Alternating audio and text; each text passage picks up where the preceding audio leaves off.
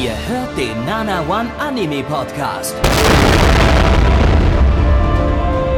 Präsentiert von blog107.de und der Fleischerei Hübner.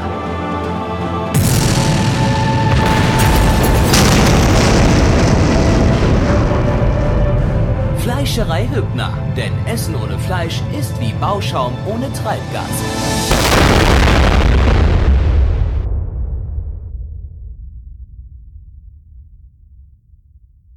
Einen wunderschönen guten Abend oder irgendeine andere Tageszeit. Und willkommen zu diesem wunderbaren Podcast, die elfte Ausgabe zur Herbstseason 2023 hier bei Nana One, dem wunderschönen Anime-Podcast, dem wunderschönsten. Der ist äh, so schön, der hat auch schon äh, diverse Auszeichnungen gewonnen als äh, der hübscheste Podcast äh, im gesamten Model-Bereich, im Podcast-Model-Bereich. Ähm, und äh, dahinter sitzen auch sehr hübsche Menschen, wie zum Beispiel Endo. Hier ist euer Endo Glück auf. Glück auf, Endo. Und ich bin auch am Start. Ich bin Gabby. Hallo. Und mehr sind wir heute Hallo nicht. Gabby. Ja. Nee. Ja, das ist leider der Fall. Neich ist wieder nach Nordkorea zurück abgeschoben worden. Blackie versucht nicht, ihn da momentan passiert. rauszuholen. Ja. Wenn ihr die genauen Umstände der Nana One Lore hören wollt, dann kommt übrigens mal bei unserem Stream vorbei. Immer donnerstags um 19.30 Uhr nehmen wir den Podcast hier live im Stream auf und erzählen euch auch, was momentan so Neues bei unseren Moderatoren abgeht, die nicht dabei sind. Also falls ihr äh, Neich und Blackie vermisst, also falls ihr immer noch wisst, wer Neich ist ähm, und Blackie vermisst, dann solltet ihr auf jeden Fall nächsten Donnerstag mal beim Stream vorbeischauen. Sind jetzt schon, sind jetzt schon Generationen an, an Nana One Anime Podcast Hörern, äh, HörerInnen, äh, die jetzt hier reinjoinen, die einfach noch nie was von Neich gehört haben, die keine Ahnung haben, wer, wer Neich ist und äh, noch viel, viel mehr Generationen, die Mitch nicht kennen und äh, äh, Ja. Ja. Wobei Mitch hört man ja noch in jedem Podcast, ne? stimmt, stimmt eigentlich. Ja, Mitch kann man, stimmt, Mitch vergisst man gar nicht, der macht ja mal die Abmord. Äh, Eben. Ich habe übrigens, äh, ich war am Wochenende bei meinen Eltern und da habe ich tatsächlich äh, mal wieder, ich, ich habe ja vor ganz, ganz vielen Jahren mal das Projekt gestartet, dass ich mir alle Nana One Anime Podcasts in chronologischer Reihenfolge anschauen will. Ich bin momentan bei der Frühlingsseason 2013, also funktioniert gut. Ähm, und da habe ich mal wieder so einen alten Podcast gehört und es war schon echt anders. Also gerade wenn man jetzt selber Teil der Podcast-Crew ist und das wirklich jede Woche hier mitmacht, dann merkt man schon, das war damals echt schon ganz schön anders. ganz schön cringe. Teilweise tatsächlich. Ja, Teilweise. ja, also ja, das, das Ding ist halt einfach, also ich würde ich würd noch nicht mal sagen, das war auch der Gedankengang, als ich mir das äh, gestern in der Wanne angehört habe. Ähm, es ist einfach so zweite, Anfang 2010er Internethumor. Ne? Ja, Und das ja. ist nun mal Humor, den man heute cringe finden würde. Also da war zum Beispiel ein so ein Gag drin, ähm, wo du irgendwie äh, so ein Anime bewertet hast und dann hast du gesagt, oh, jetzt muss ich das noch mal in YOLO-Sprache machen. Also, er hat seine Freundin kennengelernt, sein Tun. Und dann habt ihr euch da alle übelst drüber abgelacht. Und äh, Ich weiß gar nicht mehr, Ja. was YOLO-Sprache ist und, und was da. Also, also Ja. es, äh, es gab dieses IBIMS 1 Spaß-Ding und Nee, so, das war äh, viel- aber das, das war ja doch viel 2016, weiß ich noch. Genau. Weil ich weiß, als das Nein, nein. aufgekommen ist, da war ich nämlich gerade, waren wir gerade in unserem ersten Japan-Urlaub und haben uns da übelst einen weggehauen, dass plötzlich überall diese Memes aufgeploppt sind. Von Tag zu Tag wurden es immer mehr, diese die IBIMS-Sprache-Memes und so und haben da übelst, übelst drüber abgelacht. Aber das kann ja dann 2013 muss ja wieder, muss ja noch irgendwas anderes gewesen sein. nee, nee, das war einfach nur so ein, äh, in Anführungszeichen, Assi-Sprech. Ah, okay. Aber, ähm, ja, nee, aber das war halt der Humor damals, ne? Ja, also, ja, klar. Halt natürlich auch noch richtig übertrieben viel Krautsprech, also noch viel, viel mehr als jetzt. ähm, ja, das war, das war aber nett anzuhören. Also, es ist, sie musste sehr oft schmunzeln. Das war ein gutes Hörerlebnis. Also solange Was das auch ein gutes beim, beim. Zuhören, ich weiß nicht, ich traue mich gar nicht mehr irgendwie solche alten Sachen anzuhören. Ich habe, glaube ich, noch, ich Nee. habe ich hab noch nie einen Podcast von uns noch mal wieder komplett gehört, nachdem ich ihn aufgenommen habe. Äh, und auch wirklich schon seit sehr langer Zeit gar keine Podcasts mehr von uns gehört. So, also. Ach, äh, komplett gehört habe ich tatsächlich auch keinen. Also das Einzige, was ich mache, ist tatsächlich, dass ich die Contimes meistens nochmal nachhöre, wenn die, ich die fertig geschnitten habe, um zu gucken, ob ich irgendwo einen Fehler im Schnitt gemacht habe. Das ist mir zum Beispiel bei der Dokumi-Ausgabe passiert. Die habe ich über zwei Tage verteilt aufgenommen, die zweite Folge. Und da habe ich zweimal dieselbe Sache erzählt, weil ich bei der Oh. zweiten Aufnahme vergessen habe, dass ich das alles schon mal erzählt habe. Und das ist mir dann tatsächlich erst bei der, ja, ich nenn's mal Abnahme aufgefallen. Und da war ich doch froh, dass ich es mir hinterher nochmal angeguckt habe. Das stimmt. Weil Das sonst, ist, äh, ja. genau. Aber den Anime-Podcast, da habe ich bis jetzt nur stichprobenartig mal noch in Folgen reingehört. Also von Ähm, den Momenten, wo du dann dabei warst. Also von den Genau, Sendungen, wo ich du dabei war. Ja. Ja. die Sendung, wo ich nicht dabei war, die höre ich ja immer brav nach. Also die höre ich tatsächlich alle, alle, alle nach.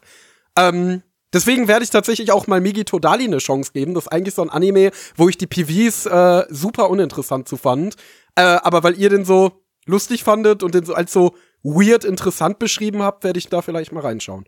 Ja, also weil, also aber groß abgefeiert haben wir, glaube ich, nicht. Ne? Waren, glaube ich, immer nee, nee, aber, aber klang aber zumindest von eurer Beschreibung wie was Gutes. So, was ja. auch was Gutes ist, und oh. ich übernehme jetzt, weißt du, wir, also folgendes. Wir machen ja an dieser Stelle im Podcast immer so unglaublich viel Off-Topic-Gelaber. Da haben wir ja vor ein paar Podcasts auch schon mal drüber geredet. Und jetzt krall ich mir einfach mal den Podcast, jetzt reiße ich mir einfach mal das Wort an, denn, meine Freunde, am Wochenende, Samstag 20.15 Uhr war der große Moment. Wetten das ein letztes Mal mit Thomas Gottschalk. Jeder, der den Podcast und die Streams äh, über das letzte Jahr verteilt hat, äh, letzte Jahr gesehen hat, wird ja festgestellt haben, dass ich äh, Wetten das für mich so ein bisschen so eine weirde Hyperfixation geworden ist. Also ich habe ja seitdem wahnsinnig viel Wetten das nachgeholt. Ähm, ich habe es ja in meiner Kindheit wie wahrscheinlich so ziemlich jeder Deutsche oder zumindest jeder zweite Deutsche ganz gern mit meinen Eltern geschaut. Nie super viel, aber doch immer mal wieder. Ähm, dann irgendwann wurde ich zu cool dafür als Jugendlicher. Da, aber die wichtigen Sendungen habe ich mir immer noch angeguckt. Also die letzte Sendung von Thomas Gottschalk damals und die letzte Sendung, ersten und letzten Sendung von Markus Lanz habe ich tatsächlich auch live gesehen.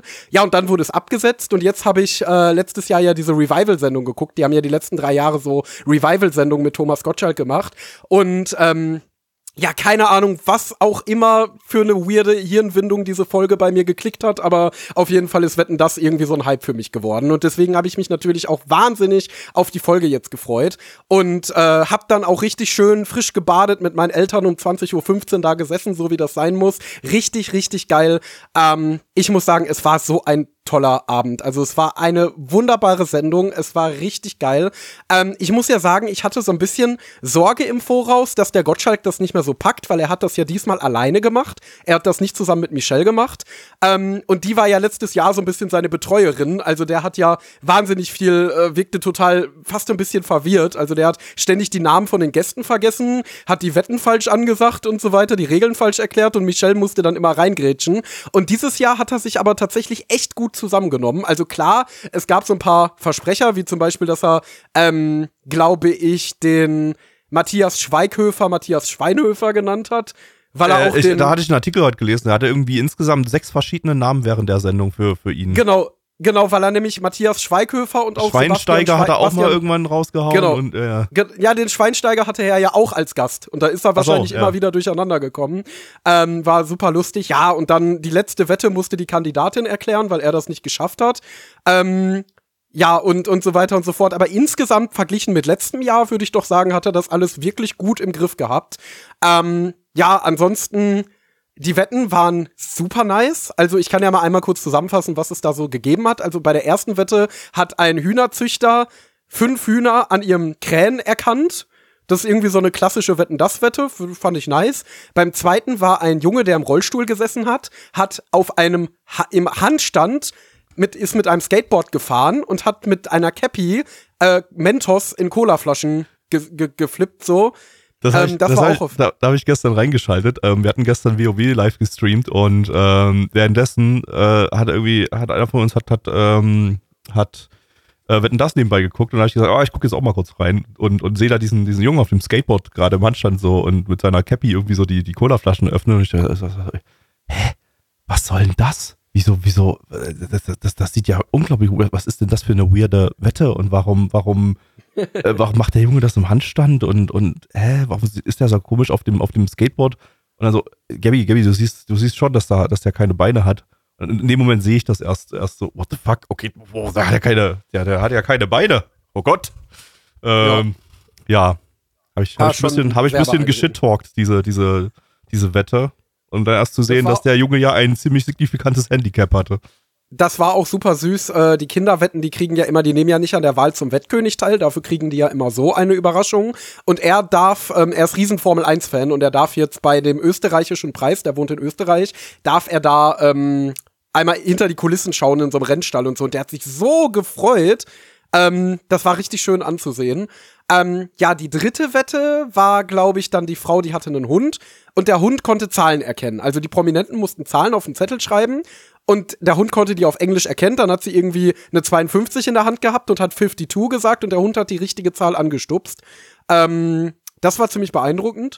Dann war eine Wette, eine Außenwette in der Schweiz. Da haben sie einen, äh, so, so, so einen Wagen von so einer Bergbahn den Berg hochgezogen mit bloßer Muskelkraft. Das war auch nice. Und die letzte Wette war besonders cool, weil das so eine absolute Wetten-das-Nerd-Wette war. Da ging es nämlich darum, sie haben alle Wetten genommen, die im Laufe der Sendung zum Wettkönig gewählt wurden und haben alle fünf Sekunden einen Screenshot gemacht und die dominante Farbe daraus gezogen. Sodass du dann quasi so ein Farbschema hattest. Vielleicht habt ihr das schon mal gesehen bei Serien oder Filmen oder so, wenn da Farbschemata verglichen wurden. Ähm, und dann hatten sie quasi wie so ein Farbenbarcode. Und eine Kandidatin konnte anhand dieses Codes erkennen, welche Wette das war, was der Kandidat gemacht hat, wo die und wo, wo und wann die gespielt wurde.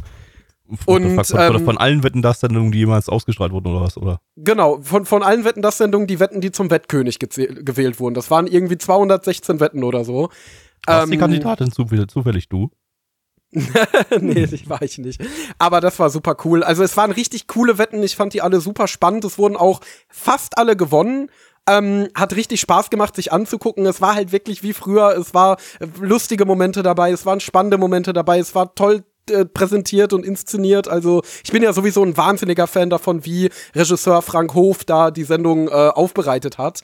Ähm, ach ja, eine Wette habe ich vergessen. Oh nein, äh, das war aber tatsächlich keine Baggerwette, sondern eine Gabelstaplerwette. Da waren nämlich zwei Mädels, die haben gewettet, dass sie mit einem Wa Gabelstapler ähm, ein Handyladekabel in die Steckdose stecken können und in das Handy. Und das alles mit Gabelstaplern. Haben sie aber leider nicht geschafft. Ähm, ja, also auf jeden Fall genau. Und es waren ja auch viele Wetten. Ein, es waren ja sechs Wetten. Das ist eine Wette mehr, mehr als normalerweise. Und äh, ja, es war eine richtig tolle Sendung. Es waren auch tolle Gäste tatsächlich da, tolle musikalische Auftritte. Ähm, ich fand den Atemlos Remix von Helene Fischer und Shireen David tatsächlich ganz nice. Shireen David hat ja noch für so ein bisschen Aufsehen ge gesorgt, weil sie Thomas äh, auf seine Sprüche das erste Mal so ein bisschen Kontra gegeben hat. Oh ja, das hatte ich auch gelesen. Ja. Genau, da war das ja so, dass sie, äh, er, er wollte halt so ein Interviewgespräch da und hat gesagt, ja, du bist ja großer Opernfan, äh, aber du siehst ja gar nicht so aus. Und dann hat sie gesagt, wie, ich sehe nicht so aus, nur weil ich eine attraktive junge Frau bin oder was? Nee, das war auf Feminismus und, äh, bezogen, haben zumindest die Artikel gesagt. So, dass, dass, dass, du bist ja, du bist halt sicher als Feministin, aber du siehst gar nicht wie eine Feministin ja, aus oder so. Opernfan und Feministin hat er, glaube ich, sowas, gesagt. Ja, genau. Ja, ja, ja, genau. Und ähm, ja, das war, äh, war auf jeden Fall auch mal interessant und auch mal gut so. Ja, das ist leider so die Sache an Gottschalk, wo ich mir denke, wo ich mir denke, so diese der Aussage so irgendwie so, ja hier, so eine so eine so eine schnieke Püppi wie du, diese die die ist doch eigentlich keine Feministin, die Feministin, das sind auch mal hier diese blauhaarigen, die fetten fetten und so. Gehörst du doch gar nicht dazu, oder?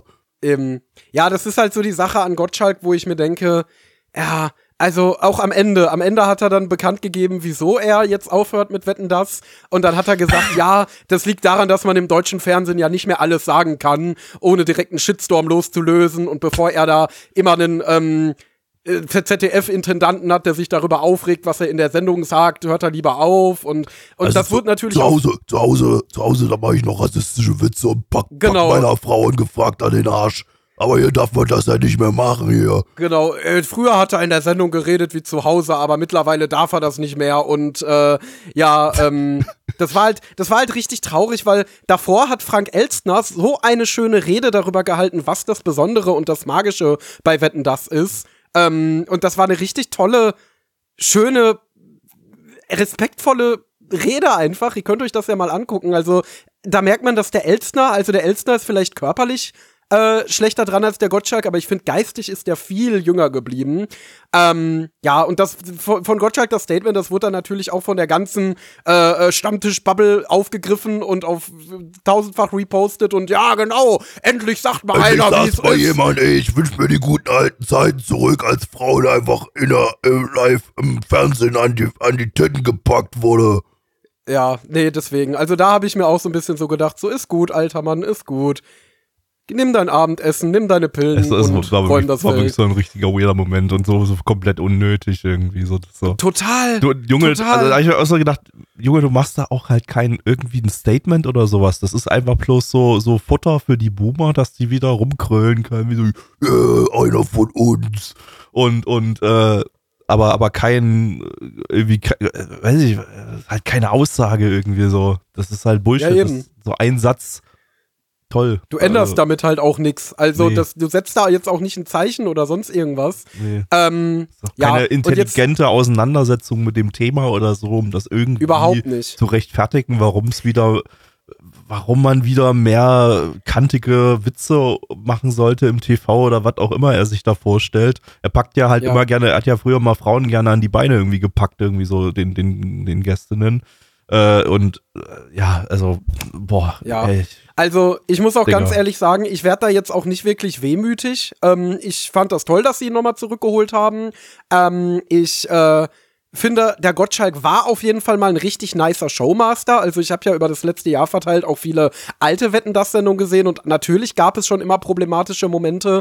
Ähm, aber trotzdem war er nichtsdestotrotz auf jeden Fall ein witziger, sehr spontaner äh, Entertainer, der einfach eine verdammt gute Show gemacht hat. Und ja, auch wenn es einige Dinge gibt, wo man sich drüber aufregen kann und vielleicht auch zu Recht mittlerweile retrospektiv drüber aufregt, ähm, war es letztendlich so, dass er trotzdem wirklich eine erfolgreiche Show zu Recht mit guter Leistung als Moderator geprägt hat. Und dass das ja auch so ein bisschen der gesellschaftliche Konsens war, sonst hätte die Show ja nicht so lange überlebt. Und ähm, mittlerweile hast du da aber wirklich nur noch so einen alten, bisschen senil wirkenden Mann, der da die ganze Zeit total verbohrte Stammtischmeinungen zum Besten gibt und irgendwelche Alt Herrenwitze. Also ihm ist auch mittlerweile so jedes Gefühl für Timing abhanden gekommen. Also früher, wo er ja wirklich noch so für seine Spontanität äh, und auch so, so, seine witzigen Commentaries während den Wetten und so bekannt war, ähm, ist er jetzt wirklich nur noch so ein alter Sack, der immer so äh, äh, der Hund äh, kann mir die Lottozahlen vorhersagen. Und so, und ja, man merkt ihm einfach an, der Typ ist mittlerweile 73, glaube ich. Und ähm, mit 73 bist du halt nicht mehr so der spontane, aufgeweckte Showmaster. Und es ist schön, dass sie ihn jetzt für diese drei Revival-Sendungen nochmal wiedergeholt haben und er hat das auch ganz ordentlich gemacht. Ähm, und es war am Samstag ein wunderbarer Abend. Wie gesagt, da hat er auf jeden Fall äh, bei seiner letzten Sendung nochmal alles rausgehauen, was er irgendwie konnte an Moderationsleistungen. Aber er ist halt, hat halt sein Haltwertsdatum längst überschritten. Und diese Show war jetzt halt die Gelegenheit, mit dieser Abschiedssendung noch einmal halbwegs äh, in Würde abzutreten. Aber ich halte es auch für ganz gut, dass das jetzt auch seine letzte Sendung war und dass er sich von dem Format verabschiedet. Ähm, wo ich übrigens extrem gespannt bin, wie es jetzt weitergeht, weil das weiß man noch nicht offiziell. Das ZDF hat ja immer dementiert, dass das jetzt die letzte Sendung wird. Ähm, auch als Gottschalk bekannt gegeben hat im Sommer, dass das seine, seine letzte Sendung wird, haben sie es auch dementiert und die offizielle Aussage war immer, wir entscheiden es zu gegebener Zeit nach der Sendung im November. Und ich hatte ehrlich gesagt damit gerechnet, dass es in der Sendung eine Ankündigung gibt, gab es aber nicht, aber es gibt schon verschiedenste Hinweise. Und zwar wurde einmal letzte Woche ein Budgetplan vom ORF geleakt, die das ja mitproduzieren. Das ist, ist ja eine Eurovisionssendung vom ZDF, ORF und SRF oder wie auch immer das in der Schweiz heißt. Ähm, und ähm, ja, da stand drin, dass für nächstes Jahr das Budget für eine weitere Wetten das Show beim ORF eingeplant ist. Ähm, jetzt gibt es wieder widersprüchliche Aussagen aus der Bild, die natürlich eine wahnsinnig schlechte Schundblatt ist, aber in solchen Sachen doch leider relativ gut vernetzt, die gesagt haben, einerseits, dass sich das ZDF die Wortmarke Wetten das äh, bis 2032 gesichert hat. Ähm, die haben sie vor kurzem nochmal erneuert, die Rechte an und das Patent. Und andererseits, ähm, dass wohl den Informationen vorliegen, nach denen nächstes Jahr nichts geplant ist, aber übernächstes Jahr. Also, worin sich eigentlich alle Quellen, die man so unter der Hand mitbekommt, einig sind, sind, dass es weitergeht, dass das nicht die letzte Wetten das Show aller Zeiten war und dass wirklich in absehbarer Zukunft weitere geplant sind. Aber es gibt noch keine offizielle Ankündigung vom ZDF und es ist natürlich auch noch nicht ansatzweise bekannt, in welcher Form genau das daherkommt. Ob wieder eine regelmäßige Ausstrahlung geplant ist oder wieder nur so Specials, wer das moderiert, wie das aufgezogen wird und so weiter und so fort. Also das bleibt momentan alles noch offen. Ich bin gespannt. Ich bin immer noch der Meinung, dass Wetten das, wenn man es natürlich an den modernen Zeitgeist ein bisschen anpasst und hier und da ein bisschen dran regelt und vor allen Dingen einen neuen, jungen, charismatischen Moderator findet, der dann so ein bisschen einen eigenen Flavor aufdrücken kann. Also der jetzt nicht unbedingt versucht, den Gottschalk nachzumachen, sondern wirklich dem eine ganz eigenen neuen Taste gibt, dass das immer noch eine Sendung ist, die Leute faszinieren kann und wo immer noch viel Potenzial drin steckt. Und an dieser Stelle können wir, glaube ich, äh, mal einen Leak raushauen. Wir haben es hier vorliegen. Ähm, Kuchen TV wird der neue Moderator von Wetten Das sein ab 2024. Ja, zusammen mit Jeremy Fragrance im Richtig. Doppelpack. Richtig. Ähm, okay, kommen wir zu Ja. den äh, Bewertungen. Auf IMDB haben wir eine 7,9 von 10 bei 10 Bewertungen. Da haben sie noch nicht so viele abgestimmt. Stand hier der 26. November 2023. Unsere Community hat gar keine Bewertung abgegeben. Die hatten keine Lust. Äh, ja, mal gucken, hoffentlich beim nächsten Anime mehr. Äh, was gibt denn der Endo? Äh, ja, also ich würde sagen, an sich war es genau das, was ich mir von einer letzten Gottschalk-Sendung und von ähm, so einem Revival erwartet habe. Es wurden viele spannende Wetten gespielt. Es waren tolle Auftritte dabei. Es waren unterhaltsame Momente in den Talks. Ähm, natürlich, klar, es gab am Ende das Cringe-Statement von Thomas Gottschalk, also das hätte nicht sein müssen. Aber ich glaube, dafür gab es auch das super süße, tolle Statement von Frank Elstner. Deswegen, ich würde schon eine 10 von 10 geben. Ich würde schon sagen, das war, war schon eine so der ikonischsten Wetten das Sendungen, die es gibt. Da gibt's viele Sendungen, die man schneller verlieren kann. Deswegen, ja, 10 von 10 auf jeden Fall. Fand ich super. Ich bin extrem gespannt auf die Zukunft und werde weiterhin meinen alle Sendungen von Wetten das durch Watchen, Watch fortsetzen. Da bin ich jetzt übrigens bei Sendung 26. Naja, Gabby. Also ich gebe eine 10 von 10, weil endlich hat's mal einer gesagt im Fernsehen, was sich alle nicht getraut haben. So, Sehr gut. kommen wir zum nächsten Anime. Und zwar ist das gleich der nächste kontroverse Titel. Die Rede ist von Scott Pilgrim Takes Off oder im deutschen Titel Scott Pilgrim hebt ab. Lizenziert von Netflix. Netflix, Leute. Und ähm, ja, wo fängt man da an? Ich würde mal das Infodumping mal kurz ein ganzes Stück nach hinten stellen und euch mal ganz kurz die Situation erklären, warum das gerade so ein kontroverser Anime ist. Oder ist es ein Anime? Das ist gerade die Frage. Also nach unserer Definition ist es ein Anime, deshalb werden wir den hier besprechen. Es ist auch meiner Ansicht nach relativ klar ein Anime, aber ähm, äh, das sehen auch die meisten Anime-Datenbanken so, außer MyAnimeList. Ähm, da ist der Titel noch nicht gelistet, der ist auch bei AniDB noch nicht gelistet, aber AniDB, die, da gibt's schon ein Statement, äh, die haben da den Eintrag auf Pending, da äh, gibt's von den Moderatoren die Info, dass die ja solche Grenzfälle eben gerne genauer begutachten und da gerade keiner so richtig Zeit hat und äh, die haben die Community dazu aufgefordert, mal so ein paar Facts zusammenzustellen, damit die Entscheidung schneller gef gefällt werden kann, ob der Titel aufgenommen wird. Also da alles noch offen. Äh, bei MRL hingegen gibt es äh, eine klare Aussage, Scott Pilgrim ist ein Cartoon, ein US-Cartoon und äh, hat daher nichts bei uns auf der Datenbank zu suchen. Ähm, gut. Äh, wo ist es so? Hier im Podcast besprechen wir auch keine US-Cartoons. Das ist ein Anime-Podcast. Ähm, wir haben dafür auch gar keine Zeit, äh, alles, was in irgendeiner Form animiert wird, äh, zu besprechen hier. Ähm, und äh, wir machen das ja sogar noch ein bisschen, äh, grenzen das nochmal weiter ein als die Anime-Datenbanken. Wir sagen, wir besprechen nur Titel aus Japan. Wir besprechen keine Titel, die in China produziert wurden oder in Korea oder in wo auch immer, ähm, sondern da, wo Primärproduktionsfirmen in Japan existieren. So, und äh, kreative Kontrolle innerhalb von Japan existiert.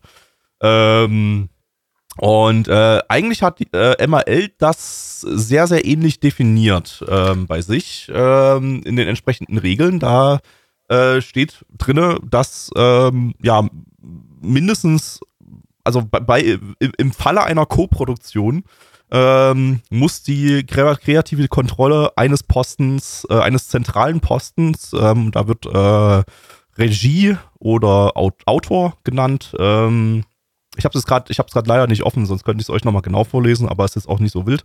Ähm, ich habe da, ich bin da richtig reingegrindet in den mittlerweile 14-seitigen Thread, äh, der da im Forum dazu existiert bei denen und äh, der sehr, sehr unterhaltsam ist teilweise und sehr, sehr rassistisch teilweise auch. Ähm, und ähm, ja, äh, das ist hier gegeben von der kreativen Kontrolle her. Also der Titel ist, ähm, also kann ich jetzt, jetzt schon mal mit dem Infodumping beginnen. Ähm, der Titel ist äh, bei Science Saru entstanden. Ähm, das ist äh, das Animationsstudio von ähm, äh, Masaaki Yuasa. Richtig, ich habe gerade so einen kompletten Brainlag gehabt. Wie kann ich diesen wichtigen Menschen vergessen? Äh, die hatten wir letztes Jahr äh, mit Yuri Deko oder 2021 mit Heike Monogatari. Ähm, deren äh, einer der Mitgründer oder einer der Personen, die von Anfang an dabei waren, ist Abel Gongora. Das klingt jetzt natürlich nicht nach einem japanischen Namen. Das liegt daran, dass das kein Japaner ist. Das ist ein gebürtiger Spanier, ein spanischer Animator, der allerdings seit über zehn Jahren mittlerweile in Japan lebt und er hat, äh, ist von Anfang an Chef der Ab- Animationsabteilung von Science Zaro gewesen. Also ist da, hat da einen sehr, sehr hohen Posten, ist da, ja, Creative Lead äh, in einer gewissen Position und ähm, ja, hat bei Star Wars Visions Episode 6 äh, Regie geführt, die bei Science Star entstanden ist und hat bei fast allen Science Star Titeln als Animator und oder Storyboarder mitgewirkt. Ähm, hat auch eine, äh, soweit das online bekannt ist, eine japanische Staatsbürgerschaft. Ähm, ist auch klar, da, solange wie der dort im Land schon lebt ähm, und arbeitet. Äh, also ja, so, sofern, sofern man nicht, wie diverse MRL-Community-Kommentatoren, da wirklich mit absoluter Xenophobie rangeht und sagt, nein, der ist Spanier und bleibt Spanier, da wird sich nichts dran ändern, wenn man da Japaner draufschreibt auf seinen Pass. Ähm, haben tatsächlich Leute so äh, kommentiert, ne, da. Äh, und argumentiert, wenn man das als Argument bezeichnen möchte. Ähm, ja, äh, entsprechend, ja, kann man sagen, hier ist die kreative Kontrolle im Bereich Regie äh, in Japan. Im Bereich Skript jetzt nicht. Da gibt es ein US-Skript äh, und das wurde ins, äh, äh, ins Japanische ähm, übersetzt. Ich, wobei ich bin mir gerade nicht sicher, ob es ein US, US oder UK äh, geschriebenes Skript ist, weil da die meisten Executive Producers sind irgendwie aus UK. Äh, so genau habe ich, das, hab ich mir das nicht angeguckt. Ähm, auf jeden Fall, äh, das ist das nächste Ding, Executive Producers, ähm, das ist auch noch so ein Ding, wo ähm, also Producers generell, wo, wo ML drauf, drauf schaut, da haben wir, äh, habe ich jetzt den Namen nicht auf dem, auf dem Schirm, aber ähm, die äh, Chefin von Science Saru ist da als äh, Producer gelistet. Ähm, also wir haben ja auch ähm, Planungskontrolle, finanzielle Kontrolle durch Science Saru da drin, natürlich auch neben diversen US-Firmen. Ähm, die Producerin ist Koreanerin, auch da gab es wieder rassistische, rassistische Bemerkungen im ML-Thread, so ist Koreanerin, zählt nicht als Japanerin, von daher äh, weg damit und so. Und äh, da gab es tatsächlich, hat dann einer auch den hat dann einer geschrieben, so, äh, ja, äh, der, der Autor von Dr. Stone, der ist ja auch Koreaner, also ich bin eigentlich auch dafür, dass wir Dr. Stone mal entfernen sollten von der ML und so, aber ja, das, das ging sehr wild her da. Und die ganze Zeit über hat sich da kein ML-Moderator dazu geäußert. Äh, bis gestern tatsächlich. Gestern gab es äh, eine Äußerung von MyAnimeList dazu, eine offiziell, ein offizielles Statement. Und da wurde gesagt, ja, bei uns in unseren Regeln steht ja auch drin, ähm, dass ein Anime nur als Anime gilt, wenn er für den japanischen Markt produziert wurde. Ähm, Im Falle von Co-Produktionen muss äh, klar ersichtlich sein, dass der Titel nicht nur für den US-Markt, sondern auch für den, japanischen Markt äh, produziert wurde oder für irgendein anderes Land. Äh, ne? Und aber wichtig für den japanischen Markt mit. So, ähm, und äh, da kann man ja auch mal nachgucken, äh, gibt es hier klare Anzeichen dafür, dass dieser Titel für den japanischen Markt mitproduziert wurde.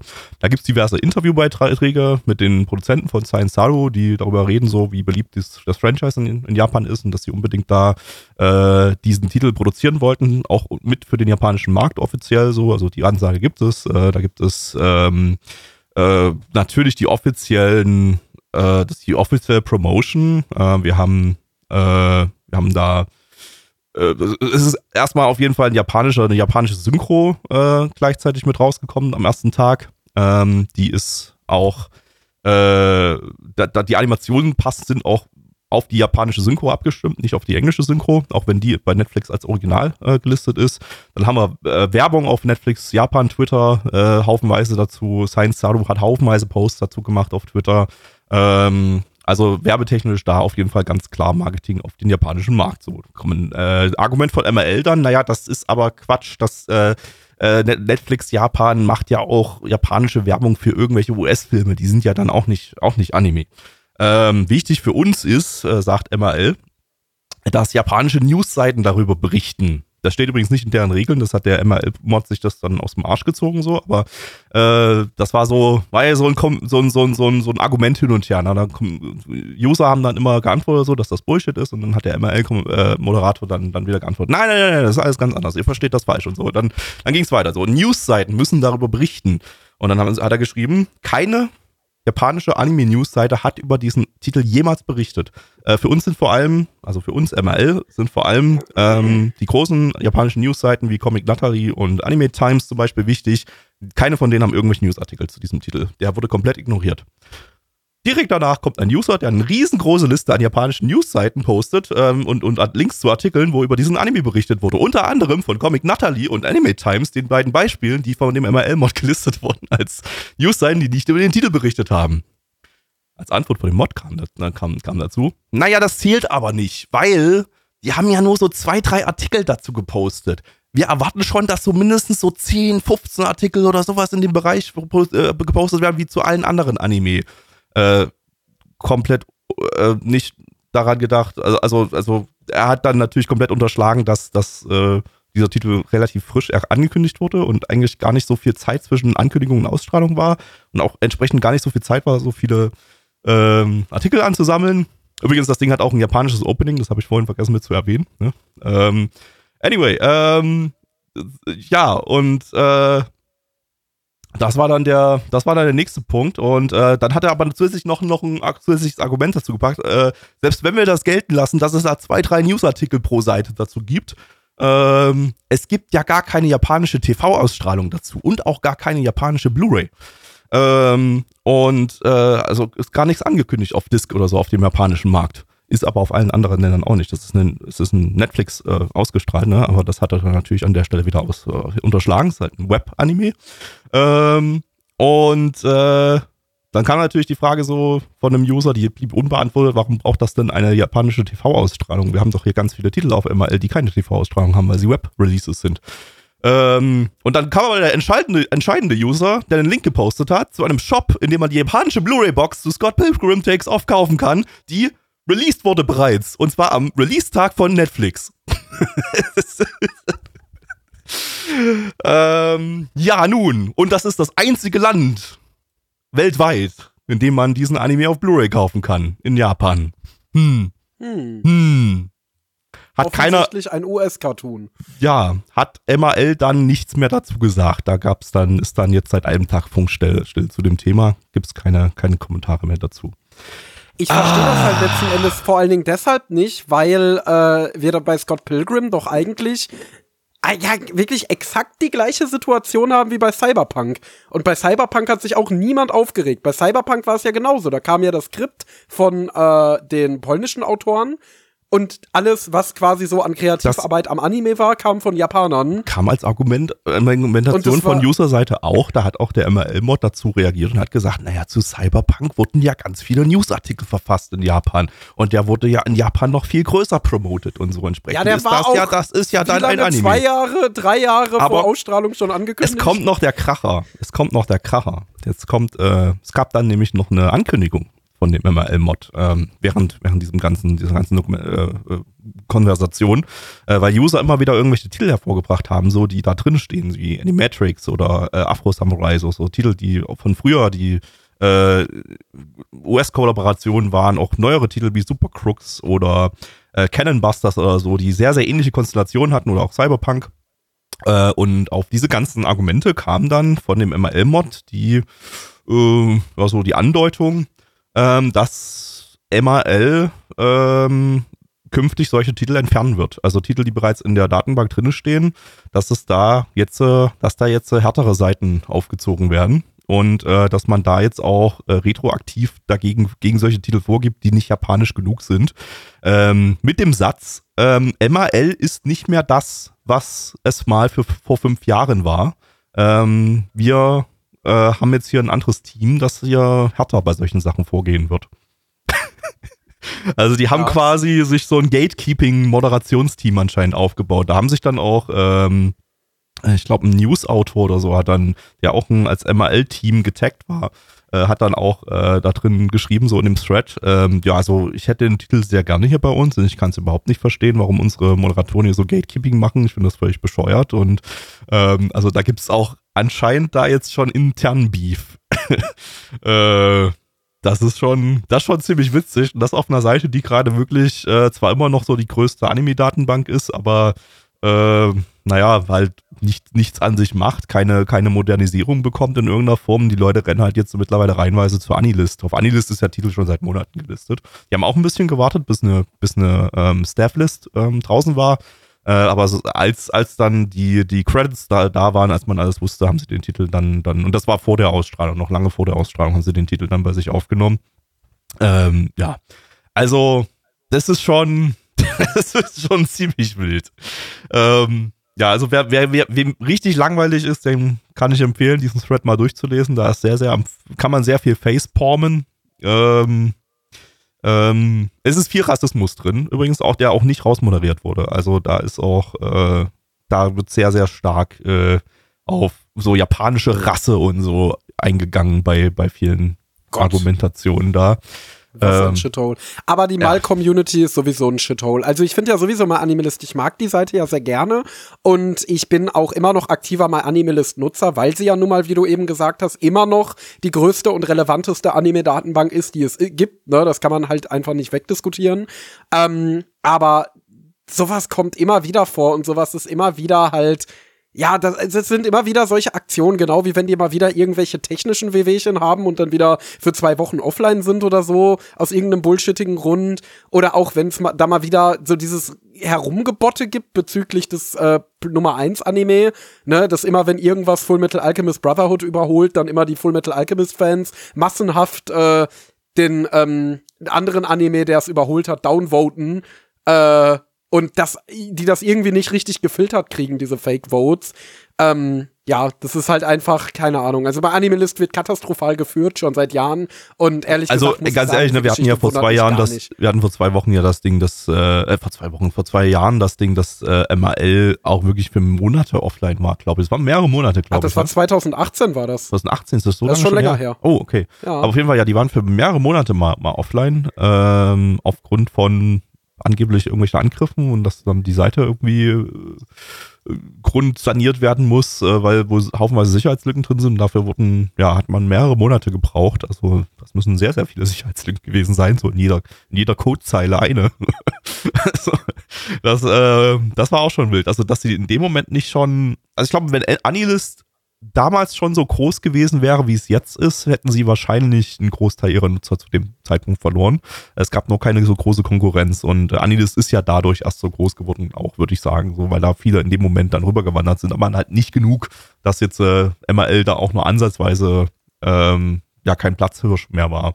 Also deshalb werden wir jetzt auch weiterhin, wir werden auch, äh, ist kein, ich kenne diesen Anime jetzt bis jetzt nicht mal. Mir, mir ist das auch eigentlich überhaupt nicht wichtig, weil ich ML nicht nutze, ob der Titel da drin ist. Ich finde es bloß super albern, diese ganze Diskussion. Ähm, wir werden natürlich hier im Podcast auch weiterhin MRL für die, für die ähm, Bewertungsansagen nutzen, äh, weil es immer noch mit Abstand die meisten Bewertungen da sind, die da abgegeben wurden. Und das ist dann einfach für uns hier, wir wollen das hier ein bisschen reprä repräsentativ gestalten. Sollte aber Anilist irgendwann ML überholen, dann nehmen wir natürlich Anilist dann für die, für die, für die Bewertungsansage. Ähm, ein paar Facts habe ich für euch noch. Das Ganze, der Anime basiert auf äh, einem Comic von einem kanadischen Künstler namens Brian Lee O'Malley. Der lief von 2004 bis 2010. Ist ja auch super beliebt und bekannt. Ähm, ich denke, am meisten Aber- bekannt durch die 2010er Live-Action-Adaption, die da, da äh, damals erschienen ist. Und auch hierzulande relativ groß war. Ja, Meines Infos nach, ich weiß nicht, ob du das noch ansagst. das habe ich jetzt, wollte ich äh, jetzt gerade sagen, was du jetzt gerade sagen willst. Okay. Der Anime erzählt eine Sorry. alternative Story, ähm, die nur in der ersten Folge ist ja wohl relativ äh, identisch zu dem, was man aus Comic und Film kennt. Ähm, danach gibt's eine, nimmt das Ding wohl komplett unterschiedliche Wendungen so ähm, und erzählt eine komplett eigene, eigene Story, die äh, ja nicht kanonisch zu dem ist, was man, was man aus dem Comic und den Film, dem Film, Film kennt. Äh, kann ich jetzt natürlich nichts dazu sagen, zu sagen. Ich weiß nicht, hast du den, hast du irgendwas davon konsumiert, den Comic oder den äh, Film gesehen? Äh, ja, ich habe Oh. tatsächlich den Film gesehen, wir weil der, einen ähm, Experten wieder. Das der wurde ja zu der Zeit, wo ich so in die Nerd-Szene und dadurch auch sehr schnell in die Anime-Szene gekommen bin, äh, ja extrem gehypt damals. Ich habe ja damals äh, sehr viel Apple War Pictures geguckt, die ja diesen Film in Grund und Boden gehypt haben. Ähm, ich kann mich aber kaum noch was erinnern, ehrlich gesagt. Ich kann mich nur noch dran erinnern. Also das ist jetzt über zehn Jahre her, dass ich den gesehen habe. Ähm, ich kann mich nur dran erinnern, ich fand ihn ziemlich gut. Ich fand die Hauptdarstellerin hot. Und ich fand ihn lustig. Aber das war halt wirklich so, wenn ich mich daran erinnere, wirklich so absolut typischer Anfang 2010er Meme-Humor. Also wahrscheinlich würde man den Film heute wahnsinnig cringe finden. Ähm, aber ja, aber, aber damals mit zwölf oder so fand ich ihn lustig. Ich glaube, also falls mir jetzt die erste Folge von dem Anime gefallen sollte, würde ich dann wahrscheinlich vorher auch mir auch mal den, den, den Film angucken, bevor ich dann in den Anime mal richtig reingehe. Ähm, ja, weil ist, ist, ist vermutlich besser, weil da wahrscheinlich auch viel so cross-referenziert wird oder so. Ähm, Auf jeden Fall. Eine, eine Infodumping-Info habe ich noch und zwar der Charakterdesigner. Das ist, das ist Tanta Shuhei, der Charakterdesigner von Little Witch Academia. Hm. Gut. Ähm, wir gucken mal rein, wie viel Anime ist Scott Pilgrim, heb, hebt ab. Äh, werden wir jetzt, nachdem wir die erste Folge gesehen haben, dann entscheiden, oh nein, das war gar kein Ani- Anime. Wir nehmen den Podcast nochmal komplett neu auf, weil das können wir so nicht verwenden, dieses Material. Das entscheidet sich jetzt in den nächsten 25 Minuten. Bis gleich. Veganer! Hallo, hier ist nochmal Gavi aus der Postproduktion. Ich muss mal ganz kurz nochmal hier ein Anhängsel als Aufnahme durchführen.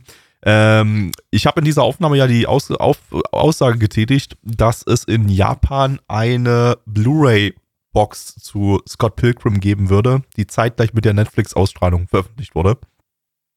Das hat sich jetzt nach nachträglicher Recherche nochmal als äh, Falschinformation herausgestellt. Ähm, in dem MRL-Thread ist ein Link zu einem Shop. Bitte nicht in diesen Shop gehen und diese Blu-ray-Box kaufen. Ähm, dieser Shop bietet äh, Bootlegs aus China an, offenbar. Und ähm, verkauft die unter dem Deckmantel eines legitimen japanischen Shops, der auch im Impressum eine japanische Adresse hat. Ähm, wir haben die nachverfolgt mal auf äh, Google Maps und die führt zu einem riesengroßen Bürokomplex, wo aber keine äh, Shops, keine äh, DVD, Blu-ray-Läden oder so da irgendwie drin, drin sind.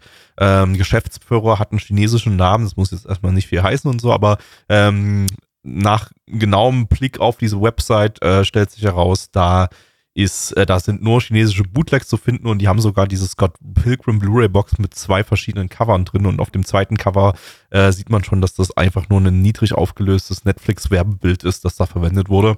Ähm, das ist schon sehr, sehr offensichtlich, sehr, sehr sass. Das sah bloß bei der ersten Blu-ray Box so, die da bei MRL verlinkt ist, äh, nicht danach aus. Deshalb in dem MRL-Thread bitte nicht auf den, äh, in den Shop da gehen und euch die Blu-ray Box kaufen. Das ist fake.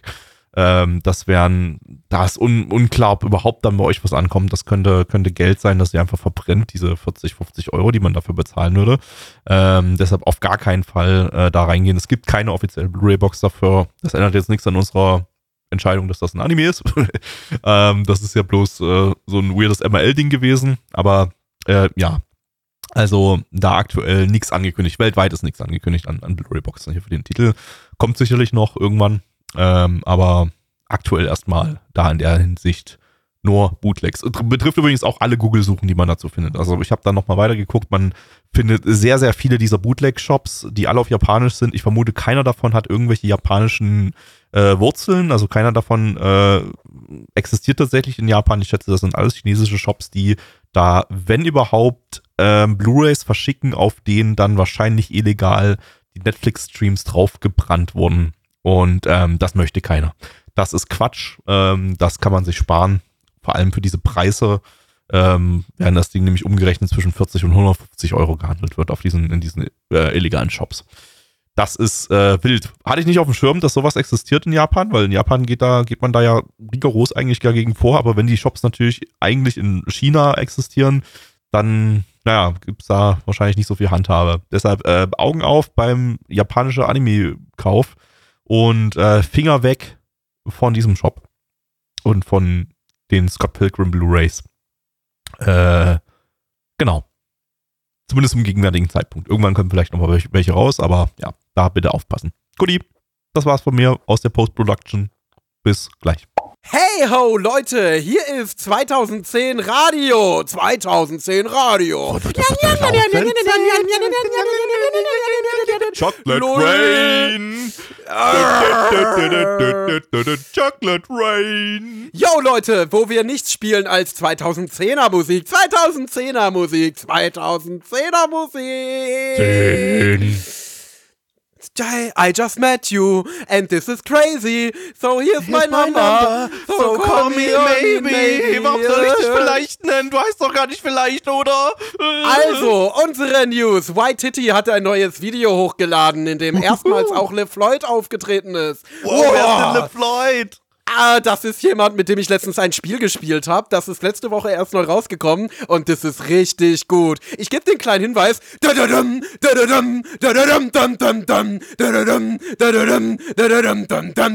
Nach ich glaube, ich habe gerade eben einen Pfeil ins Knie bekommen. Oh, Schauen wir mal Final rüber, Fantasy die- 13. Schau mal rüber, was die Jungs von Ape Crime gerade machen. Ah, sie Oh. haben ein Video über 14 rausgehauen. Gut, Freunde, jetzt gehen wir über in Gabby Storytime, denn es gibt richtig wilde Stories zu erzählen, die mindestens genauso verrückt sind wie Batman The Dark Knight und Ja. das neueste Super Mario Spiel. Also, Gabby, was Uh. für eine wilde Story von unseren Zuhörern hast du uns denn heute mitgebracht? Ja, wir haben gerade einen thailändischen Zeichentrickfilm geguckt und zwar äh, geht's da um den jungen Satoshi. Satoshi äh, ist 23 Jahre alt und äh, spielt in einer Punkband und äh, in der Punkband ist seine Ex-Freundin, mit der hat er nicht mehr so viel zu tun, außer dass sie mit der Punkband verbunden, über die Punkband verbunden sind. Ähm, und äh, ja, ansonsten hat er sich da jetzt so eine 17-Jährige geangelt, die ist jetzt irgendwie so eine Pseudo-Freundin, um, weiß ich nicht, seine Ex fernzuhalten oder so. Ich habe die Verhältnisse nicht so ganz geschnallt, aber ähm, egal. Ähm, auf jeden Fall, pädophiles Schwein, der datet eine 17-Jährige als 23-Jährige. Das kann ja wohl nicht wahr sein. Ach nee, Moment, Moment, wir sind in Kanada, äh, ist das glaube ich nicht so kritisch wie in den USA. Dann äh, nicht pädophil. Ähm, anyway, äh, eines Tages ist äh, Scott in einer Pilg äh, in, in, ist Scott, Gott, wer ist denn Scott? Ist Satoshi in einer Disco. Diskotheke. Ähm, und äh, trifft dort auf die kein japanischer Vornamen mit R an. Äh, Ramona. Auf die Ramona. ja. Ramona, Ramona-chan. Äh, Ramona-chan ist äh, äh, ja ein, ein hübsches Mädchen und äh, er verliebt sich sofort auf den ersten Blick in sie und möchte sie nach einem Date fragen. Äh, klappt jetzt erstmal nicht so positiv, so gut in der Disco. Wir quatschen zwar kurz so ein bisschen über Sonic Hedgehog, aber ansonsten, ja, wird das erstmal nix. Aber er findet heraus, er, sie arbeitet bei Netflix als Delivery Girl. Äh, das Ganze spielt noch zu einer Zeit, als Netflix ein ähm, DVD-Händler ist. Ist, glaube ich, übrigens im Original ähm, Comic und im Film kein Netflix gewesen, sondern das hat jetzt Netflix ähm, selber da reingeschuhhornt in die, in die Story. Äh, oder wurde, kann auch eine Entscheidung von Science Sau oder was, auch immer gewesen sein. Auf jeden Fall, ähm, ja, sie äh, äh, sie, sie liefert Netflix DVDs äh, auf Abruf auf Rollerblades aus und äh, um sie treffen zu können, ja, bestellt er eine DVD bei Netflix und einen Tag später steht Ramona Chan bei ihm vor der Tür und äh, ja, dann klappt's dann eben doch. Er bezirzt sie und äh, sie willigt ein, mit ihm auf ein Date zu gehen. Äh, da kommen sie sich ein bisschen näher. In einem Schneesturm wird es dann ein bisschen äh, warm, huschelig, als sie bei äh, ihr zu Hause äh, Schutz suchen. Und äh, dann wird nicht gefickt, aber fast gefickt. Das geht dann schon, die gehen dann schon gleich, gleich so ein bisschen, bisschen an sich ran. Und ähm, ja, als er dann mit seiner Band am nächsten Tag einen Auftritt hat und äh, Ramona Chan auch da ist, ähm, stellt sich heraus, äh, Ramona Chan hat sieben Ex-Freunde, ähm, die alle zusammen irgendwie, ja, jetzt eine äh, Ramona Ex-Freund-Gruppe gegründet haben und äh, ja, Scott Pilgrim, äh, äh, Satoshi nun herausfordern zum Kampf, äh, zum Zweikampf. Er muss jetzt alle sieben Ex-Freunde be besiegen, um sich als würdig zu erweisen, Ramona Chan äh, ja, daten zu können. Und äh, ja, jetzt äh, gibt's fette Anime-Fights. Äh, ich meine, thailändische Cartoon, äh. Ich bin verwirrt. Das war doch kein Anime, oder, ne, Endo? Äh, nein, natürlich nicht. Das war ein absoluter US-Cartoon. Ähm, ich würde vorschlagen, dass wir das machen, was wir ja bei Franchises immer ganz gerne machen, und zwar so unser Vorwissen klären. Gabby? Nichts. Super.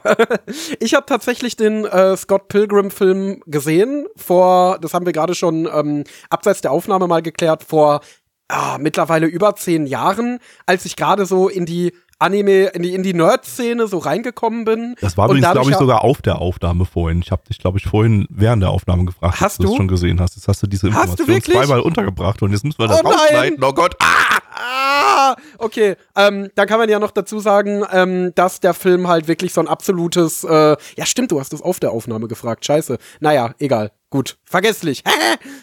ich bin Thomas Gottschalk.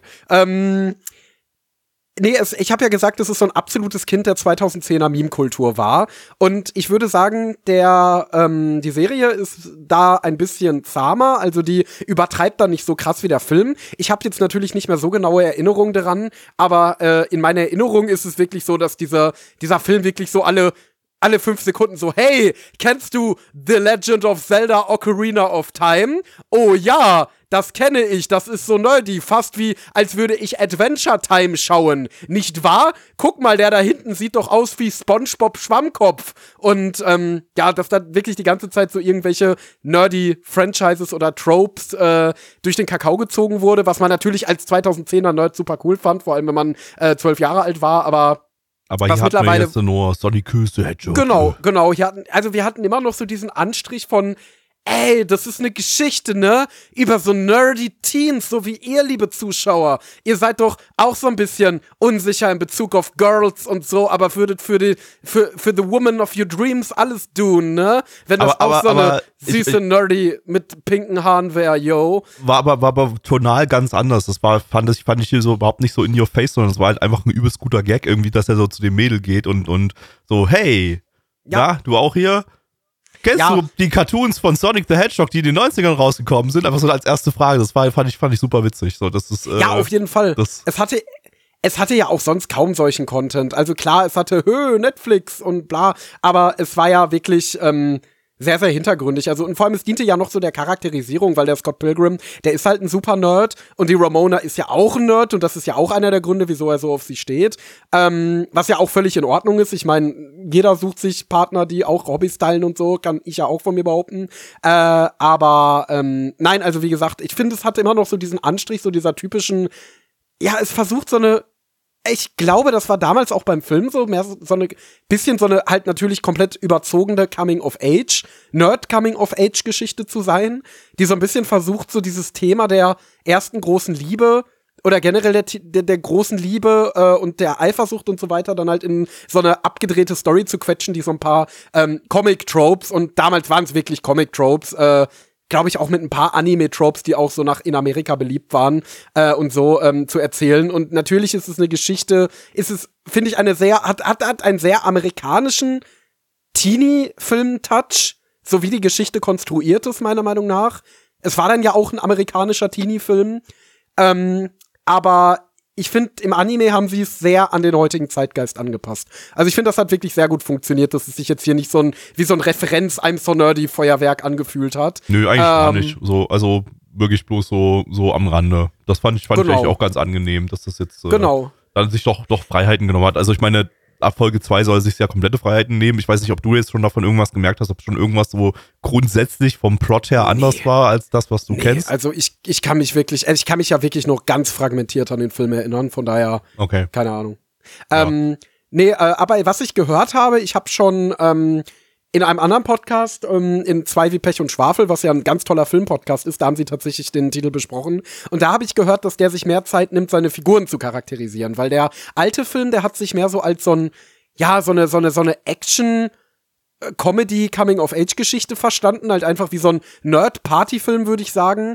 Ähm, und die Serie jetzt nimmt ihre Charaktere wohl ein bisschen ernster und ich finde, das hat man in der ersten Folge auch schon gemerkt. Also ich finde, da hat man schon versucht, die beiden äh, auch durch Dialoge und die Beziehung der beiden ein bisschen tiefer zu ergründen und ein bisschen ernsthafter zu ergründen, als das tatsächlich bei dem Film in meiner Erinnerung der Fall war. Weil ja zum Beispiel diese ganze Romance-Geschichte, die sich schon in der ersten Folge abspielt, die wurde ja nicht trashig und überdreht inszeniert. Ich finde, die wurde ziemlich, ja, bodenständig und Ja, äh, relativ Nach- romantisch ist dargestellt. Genau, Aber- genau, romantisch. Und ähm, das ist etwas, was ich sagen würde, was den Anime vom Film unterscheidet, dass der die Geschichte deutlich ernster nimmt. Aber nicht negativ in irgendeiner Form, sondern dass er herausarbeitet, finde ich sehr äh, gezielt herausarbeitet, dass die Geschichte ja auch einige ernste Elemente hat, die nun mal auch als erstes Narrativ gut herhalten können. Ähm, deswegen, also ich fand, war davon durchaus angetan. Also ich finde, der, zumindest die erste Folge ist eine wirklich gute Ergänzung zum Film, würde ich sagen, um vielleicht sich noch ein bisschen mehr in die Charaktere hineinzufühlen. Ja, also äh, für mich jetzt so, ich habe jetzt, wie gesagt, so gar keine, gar keine Berührungspunkte bisher mit diesem, mit diesem Franchise gehabt. Ähm, aber also ich würde höchstens sagen, dass die, die Folge hat sich vielleicht ähm, erzählerisch ein bisschen sprunghaft angefühlt, aber äh, kann auch sein, dass das einfach jetzt so die, die erste Folge war, so dass, dass sie da jetzt so ein bisschen, ein bisschen durch die durch die Haupt, Hauptsachen so ein bisschen durchrushen wollten, um, um jetzt, äh, also hat sich jetzt auch nicht gerusht angefühlt, es war bloß irgendwie so vom Pacing her hat es sich für mich so ein bisschen weird angefühlt, weil es so relativ oft so von Tag zu Tag und von Schauplatz zu Schauplatz gesprungen ist, ohne so große ja, Übergänge oder so, aber war okay, das ist so, so meiner Nitpicking an der Stelle für, äh, von mir. Ähm, nö, ansonsten fand ich es eigentlich äh, ganz sympathisch. So, die, die Charaktere sind, sind, sind nett. So, es gibt so ein paar. Äh, es ist wieder so ein Titel, wo die Charaktere immer sich gegenseitig so mal so ein paar Seitenhiebe an den Kopf klatschen. Die haben auch ganz gut funktioniert. Die waren sassy genug. Ähm, und ähm, animationstechnisch fand ich, fand ich super. Also besonders dann am Ende hin gab es dann so eine, eben diese, diese kurze Kampf, Kampfanimation, oh, die, ja, die war, die, war sehr, sehr schick. Äh, generell vom, vom Feel her, wir haben hier, hatte ich ja erwähnt, äh, den Charakterdesigner von Little, Little Witch Academia von Trigger, ähm, hat sich auch so ein bisschen triggerhaft angefühlt. Das liegt jetzt natürlich auch ein bisschen daran, dass Trigger eben sich generell so ein bisschen äh, unkonventioneller, cartoonigerer Animation bedient und Anime so ein bisschen mit Cartoon-Style verknüpft. Ähm, und Science Saru hat sich da, glaube ich, so ein bisschen daran orientiert und, und äh, ist, ist, passt natürlich auch dazu. Ne? Wenn sie jetzt hier das komplett äh, animisiert hätten und die Charakterdesigns komplett verändert hätten oder so, dann hätte sich das natürlich wahrscheinlich für die Fans dann nicht so gut angefühlt. Ähm, ich, wenn ich jetzt aber mal Google nach den Charakterdesigns aus dem, äh, aus dem Comic, sieht das dann schon im, im Anime hier deutlich animehafter aus. Also äh, allein schon von den Charakterdesigns her. Also da, da sieht man schon irgendwie, da ist schon was Japanisches drin und in den Animationen sieht man es dann halt sehr, sehr deutlich. Also das hat, äh, das, das, äh, das, das, das folgt absolut den japanischen Anime-Konventionen in, in seiner Animation, die man, die man so kennt. Also von jegliche Movements und so fühlen sich sehr, sehr animehaft an.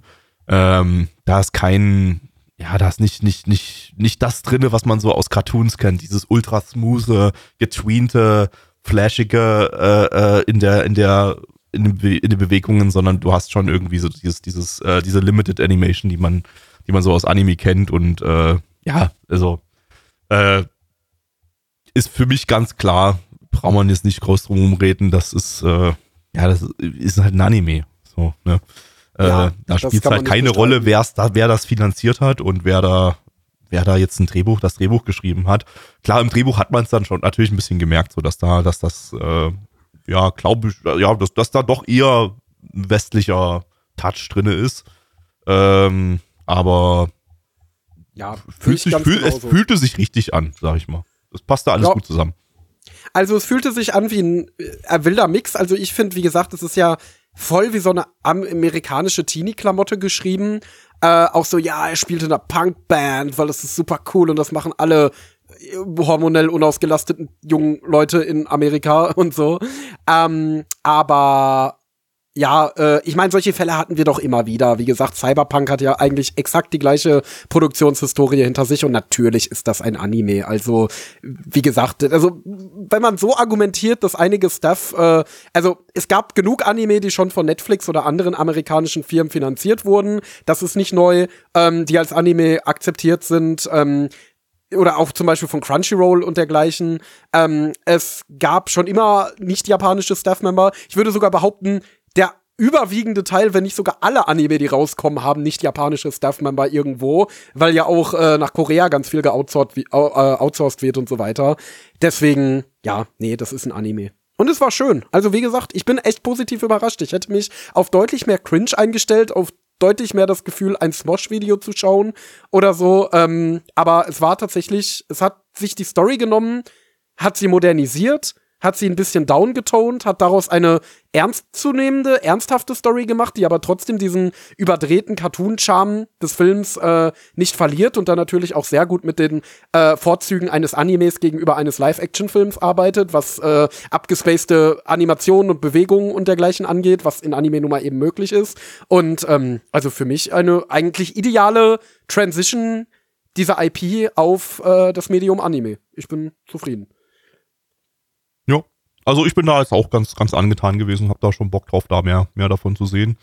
Äh, und werde dann mir vorher mal den cringigen Live-Action-Film, denke ich, angucken.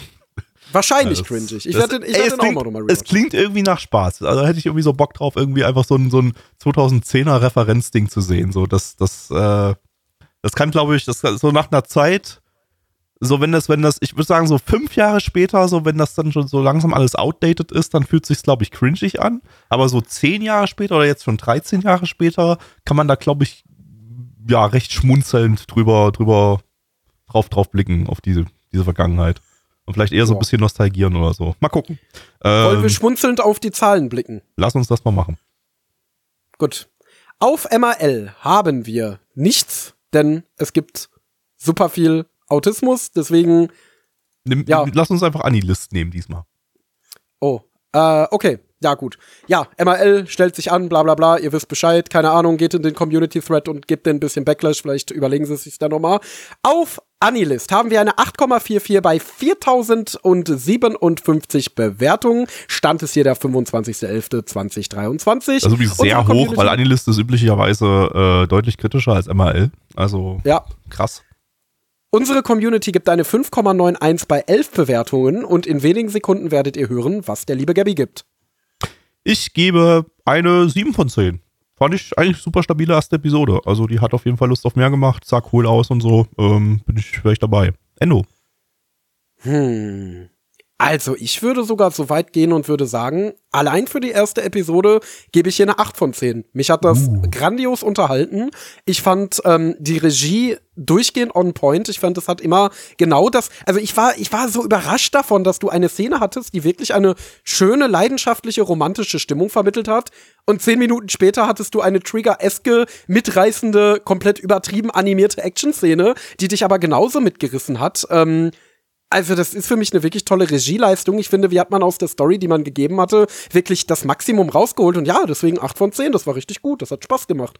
Ich kann mir vorstellen, dass es die 8 von 10 nicht halten kann, aber ähm, zumindest für die erste Folge würde ich sagen, war echt ein geiles Ding.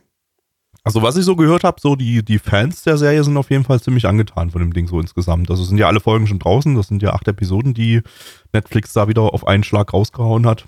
Ähm, ja, vielleicht bleibt es ja so gut. Gut, wir gehen über zum nächsten Anime und zwar ist das, lasst mich ganz kurz auf meine schlaue Liste gucken. Ach ja, da, der nächste Netflix-Anime und zwar Akuma-kun. Von Netflix. Wild. Äh, Endo. Ach so, Netflix, Leute. Von, ja, gut, danke. Akuma-kun, wer unseren Retro-Stream äh, aufmerksam verfolgt, der wird das schon mal äh, mitbekommen haben. Denn Akuma-kun hatten wir 1989 mal als äh, Anime bei uns im Retro-Stream besprochen. Der hat uns damals nicht so besonders gut gefallen. Im Original ist das ein Manga von äh, Mizuki Shigeru. Ähm, das ist der Autor von Gegege no Kitaro, ja auch ein sehr, sehr klassischer ähm, Retro-Anime für Kinder aus den 60ern sogar. Und ähm, ja, wir haben damals ähm, als wir den äh, 89er Anime im Retro-Stream hatten, ähm, genau an dem Tag, als wir den hatten, wurde dieses Reboot, was wir jetzt hier schauen, jetzt gleich, äh, angekündigt. Passenderweise. Das ist zufällig irgendwie so entstanden. Wir haben das nicht irgendwie so auf den Tag aktiv gelegt. Ähm, aber ja. Äh, dieses Reboot hier, äh, ja, soll jetzt äh, das Ganze ja, nochmal noch mal von vorne erzählen. Oder eigentlich nicht direkt von vorne, denn ähm, das Reboot erzählt eine neue Geschichte, die nicht im Manga vorkommt. Äh, die ist so ein bisschen nach den Geschehnissen im Manga wohl irgendwie angesiedelt. Auf jeden Fall ein bisschen was Eigenständiges. Ähm, der Manga lief übrigens von 1963 bis 1971. Ähm, Autor dieser Original Story hier ist Onogi Hiroshi. Ähm, der hat auch relativ viele Original-Anime schon geschrieben. Äh, unter anderem Noen, Rin Daughters of Nimnosign, Aquarion, die erste Serie, Arjuna und ähm, die 2018er Serie von GGG no Kitaro. Studio ist Encourage Films, die hatten wir dieses Jahr schon mit Chillen in My 30s After Getting Fired from the Demon King's Army. Und letztes Jahr mit Daimon. Der ist sehr gut, den sollte man sich anschauen. Ähm, Chief Director ist Sato Judici, der auch schon bei Akuma Kun im Jahr 1989 äh, Regie, Regie geführt hat. Äh, außerdem besonders bekannt für die Aria-Reihe und ähm, in letzter Zeit, in den letzten Jahren hatten wir den unter, unter anderem beim Netflix-Movie um ein Schnurrhaar. Der ist auch ganz nett, kann man sich angucken, geht um Katzen. Miau! Ähm, als Regisseur haben wir Oisaki Fumitoshi, ähm, der ist der Regisseur von Daimon, was ich gerade schon erwähnt hatte. Außerdem bekannt für Romeo X Juliet. Und ansonsten haben wir's. Ja, mal gucken. Hoffentlich wird's besser sein als die 89er-Serie, denn die war sehr, sehr, sehr für kleine Kinder gedacht. Äh, das hier glaube ich jetzt nicht so, was ich so mitbekommen habe. Aber mal schauen. Let's go. Mich will der Deibel holen. Ah! Oh Gott. Ah! Also gruselig heute, obwohl nicht mehr Oktober ist. Ich bin nicht mehr vorbereitet auf das. Jeder, jedes einzelne Skelett, das ich sehe, bringt mir kompletten Herzinfarkt. Ah! Und wir haben hier Skelette gesehen. Ich glaube eins.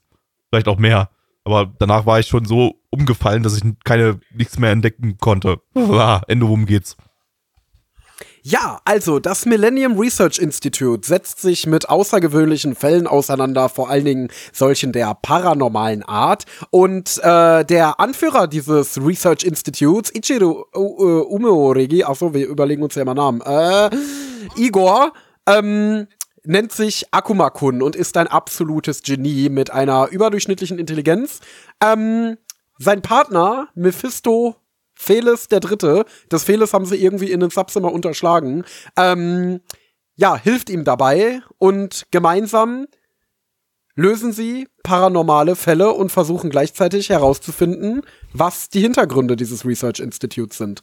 Und ich bin mir sicher, Gabby ist wahnsinnig gespannt darauf, das eines Tages zu erfahren. Ja, irgendwann mal, wenn ich Rentner bin und mir und ich auf die Idee komme, Mensch, jetzt habe ich alle Anime gesehen, die so rausgekommen sind und Japan ist mittlerweile detoniert, das heißt, es kommen auch keine neuen Anime mehr raus. Jetzt muss ich endlich Anime schauen, auf die ich eigentlich keinen Bock habe. Also fange ich mit Akumakun an. Ja. In diesem, Ähm. in diesem Fall werde ich dann herausfinden, was hier passiert. In anderen Fällen eher nicht. Also, also ich muss sagen, ähm, ich habe ähm, vor ganz vielen Jahren mal hier im Stream, ich weiß nicht mehr, ob als Zuschauer oder als äh, Streamteilnehmer, mal die erste Folge von dem letzten GGG no Kitaro gesehen. Und ich fand, das hier war echt extrem ähnlich, was wir jetzt gesehen Ja. haben. Also von der, sowohl vom Character Design, als auch von der Story, als auch von der ganzen Inszenierung, das hat sich schon wirklich nicht viel genommen. Also da merkt man echt, dass das aus derselben Feder stammt.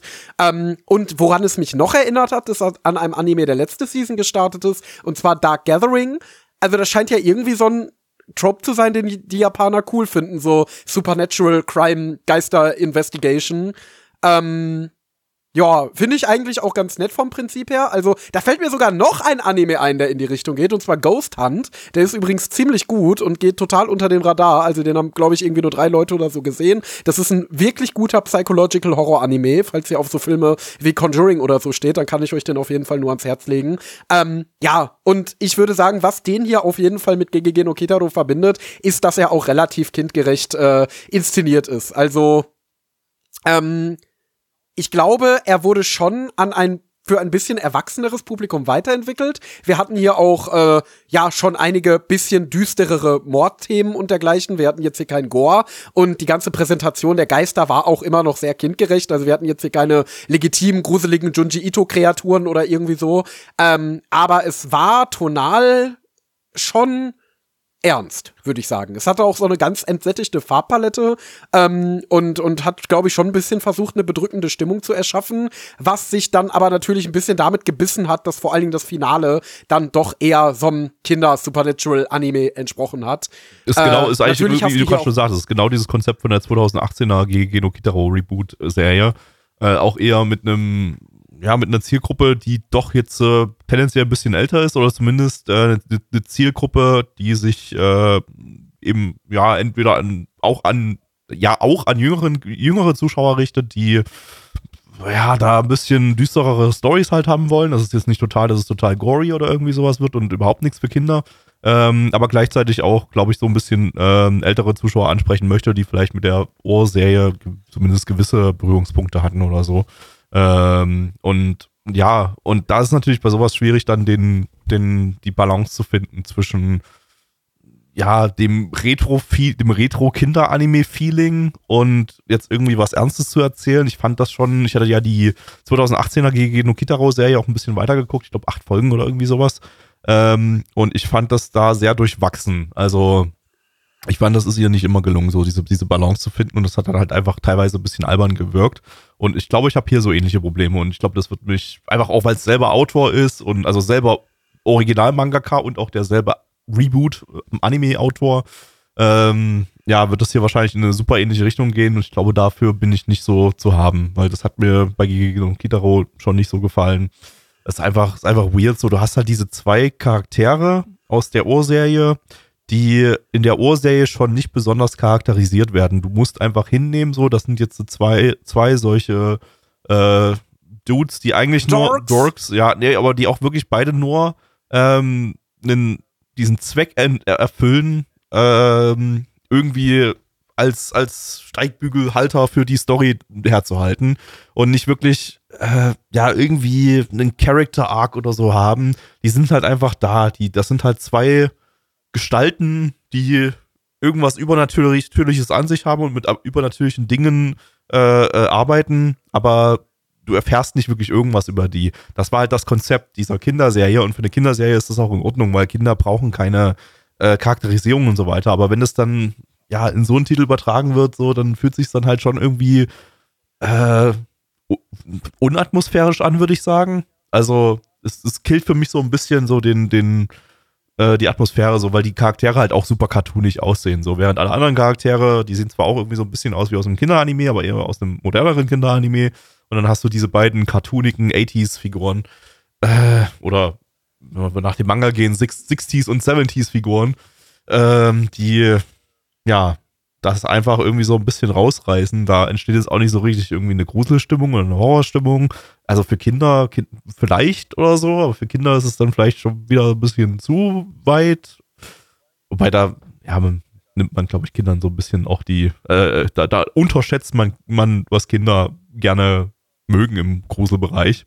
Äh, aber ja, also ist für mich nichts Halbes und nichts Ganzes. Also als Horror funktioniert das für mich nicht. Als weiß ich nicht, was es sonst sein soll. Als Comedy ist es sowieso nicht. Äh, es war einfach weird. Es war auch weird erzählt, so die erste Folge. Ich fand das einfach alles ein bisschen, weiß ich nicht. Ist nicht, ist, ist bei mir keine ja. richtige Stimmung aufgekommen kann ich mich eigentlich absolut bedenkenlos anschließen in allen Punkten. Also mir geht's auch äh, um diesen Kontrast, den es hat zwischen, es versucht irgendwie doch ein bisschen erwachsener zu sein und es versucht an manchen Stellen auch ein bisschen sowas wie Horroratmosphäre aufzubauen, aber gleichzeitig, wie du schon sagst, du hast so diese dorky, sketchy gezeichneten Charaktere. Der Junge ist auch irgendwie so eine kleine Kopie von L aus Death Note. Zumindest will man so denselben, äh, äh, denselben Quirk nachstellen, dass L ja immer die ganze Zeit süße Sachen gefressen hat. Und das macht er hier auch die ganze Zeit und sitzt komisch auf seinem Tisch und so weiter und so fort. Was, was übrigens ähm, was Neues sein dürfte. Also ich kann mich daran nicht erinnern, dass das irgendwie in der 80er-Serie äh, so war. Wenn man sich mal das Keyword davon anguckt, sieht ja auch ein ganzes Stück anders aus. Also das haben sie, ich glaube, das war dann wirklich so ein bisschen die Idee hier, da so ein bisschen den einen cartoony L irgendwie da einzubauen. Ja, und ähm, ja, bei Death Note funktioniert es halt, weil L ein legitim interessanter Charakter ist, aber der, ja, wie Gabby gerade schon gesagt hat, das Riesenproblem an der Sache ist auch letzten Endes, dass du diese Charaktere hier überhaupt nicht vorgestellt bekommst. Also, äh, wenn ihr euch mal den Anisearch-Text zu dem Anime durchliest, da steht super viel Kontext zu diesen Charakteren hinter. Also, wie genau der ähm, Typ dazu gekommen ist, da der Chef von diesem Research Institute zu werden und wie die zueinander gefunden haben und so. Aber du wirst jetzt als Zuschauer hier einfach komplett ins kalte Wasser geworfen, einfach in diesen Fall, den die jetzt in der ersten Folge behandeln, reingeschmissen. Und das funktioniert so gar nicht, weil die Charaktere nun mal auch keine Charaktere sind, wo du da mit dieser Erzählweise ein bisschen Spannung aufbauen kannst. So nach dem Motto, wow, sind das interessante Charaktere, ich will wissen, was hinter denen steckt. Ja, ich, ich- will deren Backstory Ich war eigentlich erklären. so ab, Das hast ab, du halt ab hier nicht. Sekunde eins quasi, äh, war ich gelangweilt dann irgendwie dadurch, weil die Charaktere einfach, also nicht so Eben, hast so offensichtlich keinen- uninteressant waren. Du hast halt so keinen Fixpunkt irgendwie, also ich kann jetzt zumindest für mich keinen Fixpunkt ausmachen, äh, der irgendwie Interesse an dem Anime weckt, weil wie gesagt, die Charaktere sind einfach nur reine Cartoon-Charaktere, die so auf einen Trope ähm, runtergedampft werden können. Also du hast halt den komischen Jungen und den Typ, der sich immer als Mephistopheles bezeichnet und einen lustigen Zylinder trägt. Ähm, dann hast du diese Horror-Story, die aber auch so eine der most basic Geister, japanischen Geister-Stories ist, über dieses Mädel, was da von Albträumen, irgendwelchen Albtraumdämonen geplagt wird, äh, die aber auch nicht in irgendeiner Form sonderlich spannend erzählt wird. Also sie ist wirklich so das äh, auch super langweiliges Mädel, was halt einfach diese Probleme jetzt hat. Ne? Also, wo du auch auf dieser Seite gar nicht mit der Story relaten kannst. Die Story an sich ist auch langweilig. Die Kreaturen sehen auch langweilig aus. Also, du hast nicht mal dieses Junji Ito-Argument von, ja, der Inhalt an sich ist belanglos, aber es sieht halt alles wahnsinnig gut aus und hat tolle Atmosphäre. Ähm, also, da ist halt irgendwie nichts drin, was irgendwie kickt, was irgendwie mich daran hält. Ich, ich weiß Und auch noch gar nicht so sagst, richtig, ob das was Episodisches wird oder ob das einfach, äh, ja, so, so, ja, ob es vielleicht doch irgendwie eine, eine zusammenhängende Story hat oder so. Also erstmal wirkt es so, Also laut dem- wirkt, es wirkte erstmal episodisch, aber die erste Episode endet irgendwie so mittendrin. Die hat auch so einen ganz weirden Cut, so einfach so, so mitten, mitten in einer, weiß keine Actionsequenz, aber irgendwie in einer, in einer, im Moment, wo es irgendwie nicht gepasst hat, eine Folge zu beenden, war die Folge zu Ende. Ja. So. Ja, ähm, ich habe gelesen, dass es wohl darum geht, dass sie äh, episodische Fälle ähm, bearbeiten, aber gleichzeitig so ein bisschen versuchen, so die Vergangenheit von diesem Jungen rauszufinden. Ah, aber wie gesagt, da ist halt wirklich so gar nichts drin. Es funktioniert dann aber eben auch als Kinderanime nicht. Also die Ausrede, die solche Anime für uns sonst immer haben, dass wir immer sagen, wir sind nicht die Zielgruppe, ähm, hat das Ding auch irgendwie nicht. Also die Zielgruppe sind wahrscheinlich wirklich einfach nur Leute, die Akuma-kun in den 80ern gesehen haben und jetzt äh, eine moderne Fassung davon wollen. Ergibt da nicht so Ähm, richtig Sinn, dass es Netflix-exklusiver Titel für mit einer weltweiten Veröffentlichung so ist, aber ja, keine Ahnung. Ja, ja. aber Netflix, also, Netflix, also, also Netflix Anime-Entscheidungen sind sowieso manchmal ein bisschen merkwürdig, aber irgendwie scheinen sie ja so zu funktionieren, weil was ich so immer von aus Normie-Kreisen höre, ähm, kommen viele Netflix-Titel ganz gut an bei Nicht-Anime-Fans. Ja. Ja, nee, deswegen. Also da war wirklich so gar nichts drin.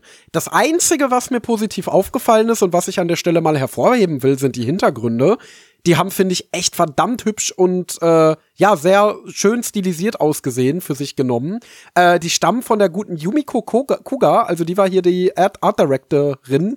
Ähm, und die hat noch gar nicht so einen krassen Track Record. Also die hat äh, bei ein, an Isekai Cheat Magician gearbeitet. Oh, die hat, die, die hat Ähm, Daimon gemacht und das fand ich, äh, das hatte genau. absolut großartige Hintergründe. Daimon hat sie gemacht, also die scheint generell sehr viel äh, und gerne mit, ähm, also die äh, scheint ja bei Studio Jack äh, zu arbeiten, zumindest oder lange bei denen oder mit denen gearbeitet zu haben. Äh, zumindest hier ist sie nicht mehr mit Studio Jack gecredited, äh, hat aber auch viel für Anchorage Films gemacht, genau. Und ansonsten hat sie am äh, Sailor Moon Cosmos The Movie gearbeitet, was auch immer das ist. Äh, die hat an ähm, Ein Fremder am Strand gearbeitet, an diesem Also glaube ich auch, Love war Movie, glaube ich auch bekannt für sehr, sehr leise Hintergründe, ja. Genau. Also die wird, und Tekken Bloodline. wird, Den hatten wir ja erst vor gar nicht so langer Zeit hier im Podcast. Äh, AniDB listet sie übrigens auch noch bei Studio Jack als Mitarbeiterin. Das ist auch eigentlich so üblich, dass, dass, dass so die Hintergrundanimatoren äh, oder Hintergrundzeichner oder Art Directors wechseln selten die Studios, weil du hast halt bloß so eine Handvoll an Background-Studios und die ähm, es ist aber halt eher unüblich, dann die, die Studios dann noch mit dazu zu listen, deshalb ist, taucht das einfach nicht bei jedem Credit mit auf. Oh, ja, gut. Also, Props an die Yumiko, die hat hier greife Arbeit geleistet, hat diesem Anime einen Punkt äh, gegeben, wo ich zumindest sagen kann, da, da das hat er mal ganz gut gemacht, das ist hier hervorzuheben. Aber ansonsten ist da wirklich gar nichts drin, was irgendwie begeistern kann. Es ist auch nicht scheiße, äh, zumindest nicht so die einzelnen Elemente für sich genommen sind nicht scheiße per se, aber der Mix ist halt einfach unglaublich dysfunktional, da passt irgendwie nichts zusammen. Das ist halt einfach ein, das, das würde ich als Beispiel annehmen eines nicht funktionierenden Konzepts dieser Anime. Ja, ja, würde ich mitgehen. Ich würde sagen, wir gehen mal zu den Zahlen. Und das macht Endo. Jawohl. Das macht Endo. Okay. Ähm, auf MRL haben wir eine 6,75 bei 1432 Bewertungen. Stand es hier der 25.11.2023. Unsere Community gibt eine glatte 4,00, haben wir auch nicht so oft, bei 11 Bewertungen. Was gibt denn der Geberich? Ich gebe eine äh, 3 von 10 fühlt sich irgendwie zu, fies an, 4 von 10 fühlt sich irgendwie zu hoch an, aber ich gebe mal noch die 4 von 10. Ich bin heute mal nett. Endo. Ich gebe die 3 von 10. Ich bin heute mal fies. Gut. Ich glaube, vorhin hast du auch die Bewertung angesagt, obwohl die Anmod gar nicht von. Nee, ach so, Anmod war. Nee, ich bin verwirrt. ähm, ich glaube, ich, da, vorhin war die Anmod von dir und da hätte ich die Zahlen ansagen müssen, dann an dich überleiten müssen. Aber äh, wir machen alles falsch hier. Alles falsch, alles kaputt. Lass, lass Retake machen. Alles neu aufnehmen. Ähm, herzlich willkommen zum 11. Herbstseason 2023 Podcast. Wir beginnen heute mit Kusuria no Hitorigoto im, äh, im deutschen Titel. Die Tagebücher der Apothekerin. Lizenziert von Crunchyroll. Crunchyroll! Das Ganze hat auch einen Simuldub, der mit, ich glaube, leichter Verzögerung veröffentlicht wird, ist aber, glaube ich, schon gestartet. Äh, könnt ihr euch also auch mit deutschen Dub anschauen. Das Ganze ist eine Light Novel Adaption von den beiden Studios Toho Animation Studio und OLM. Toho Animation Studio ist das hauseigene Studio der Produktionsfirma Toho. Ähm, hatten wir bisher noch gar nicht direkt. Also wir hatten sie mal mit Shorts, unter anderem 2020 mit dem Short This is the Bottleneck. Ähm, damals allerdings noch unter dem Namen TIA oder TIA. Ähm, das stand für Toho Interactive Animation Studios. Und äh, das hier ist jetzt deren erster Titel, der unter dem neuen Namen Toho Animation Studio äh, erstellt wurde und volle Länge hat, kein, kein Short ist. Ähm, ja, äh, zusammen mit OLM, äh, die hatten wir letzte Season mit Dark Gathering. Die Novel läuft seit 2011, hat also mittlerweile auch schon zwölf Jahre auf dem Buckel. Äh, die Manga-Adaption dazu erscheint hierzulande seit 2021 beim Manga-Kult.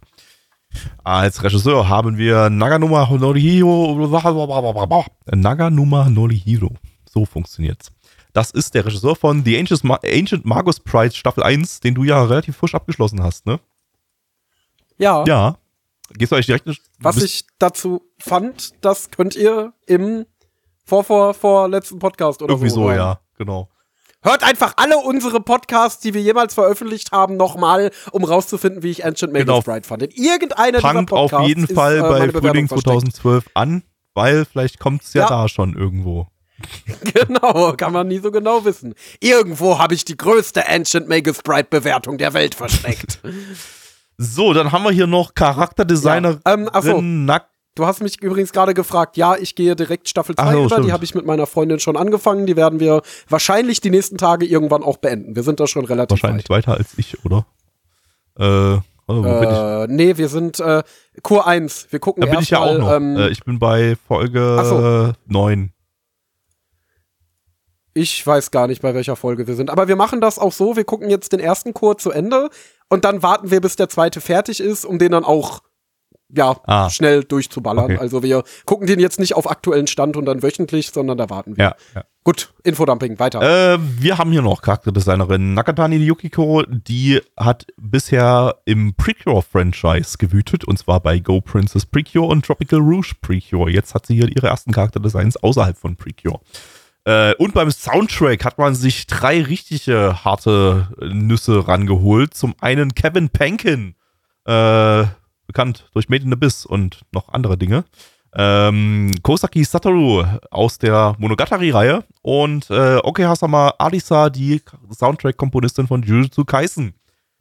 Hui, das ist, äh, ja, irgendwie lag hier der Hauptfokus auf dem Soundtrack, aber vielleicht auch auf dem Rest, denn äh, was man so gehört hat und auch schon in den Trailern gesehen hat, sah schon sehr, sehr schick aus.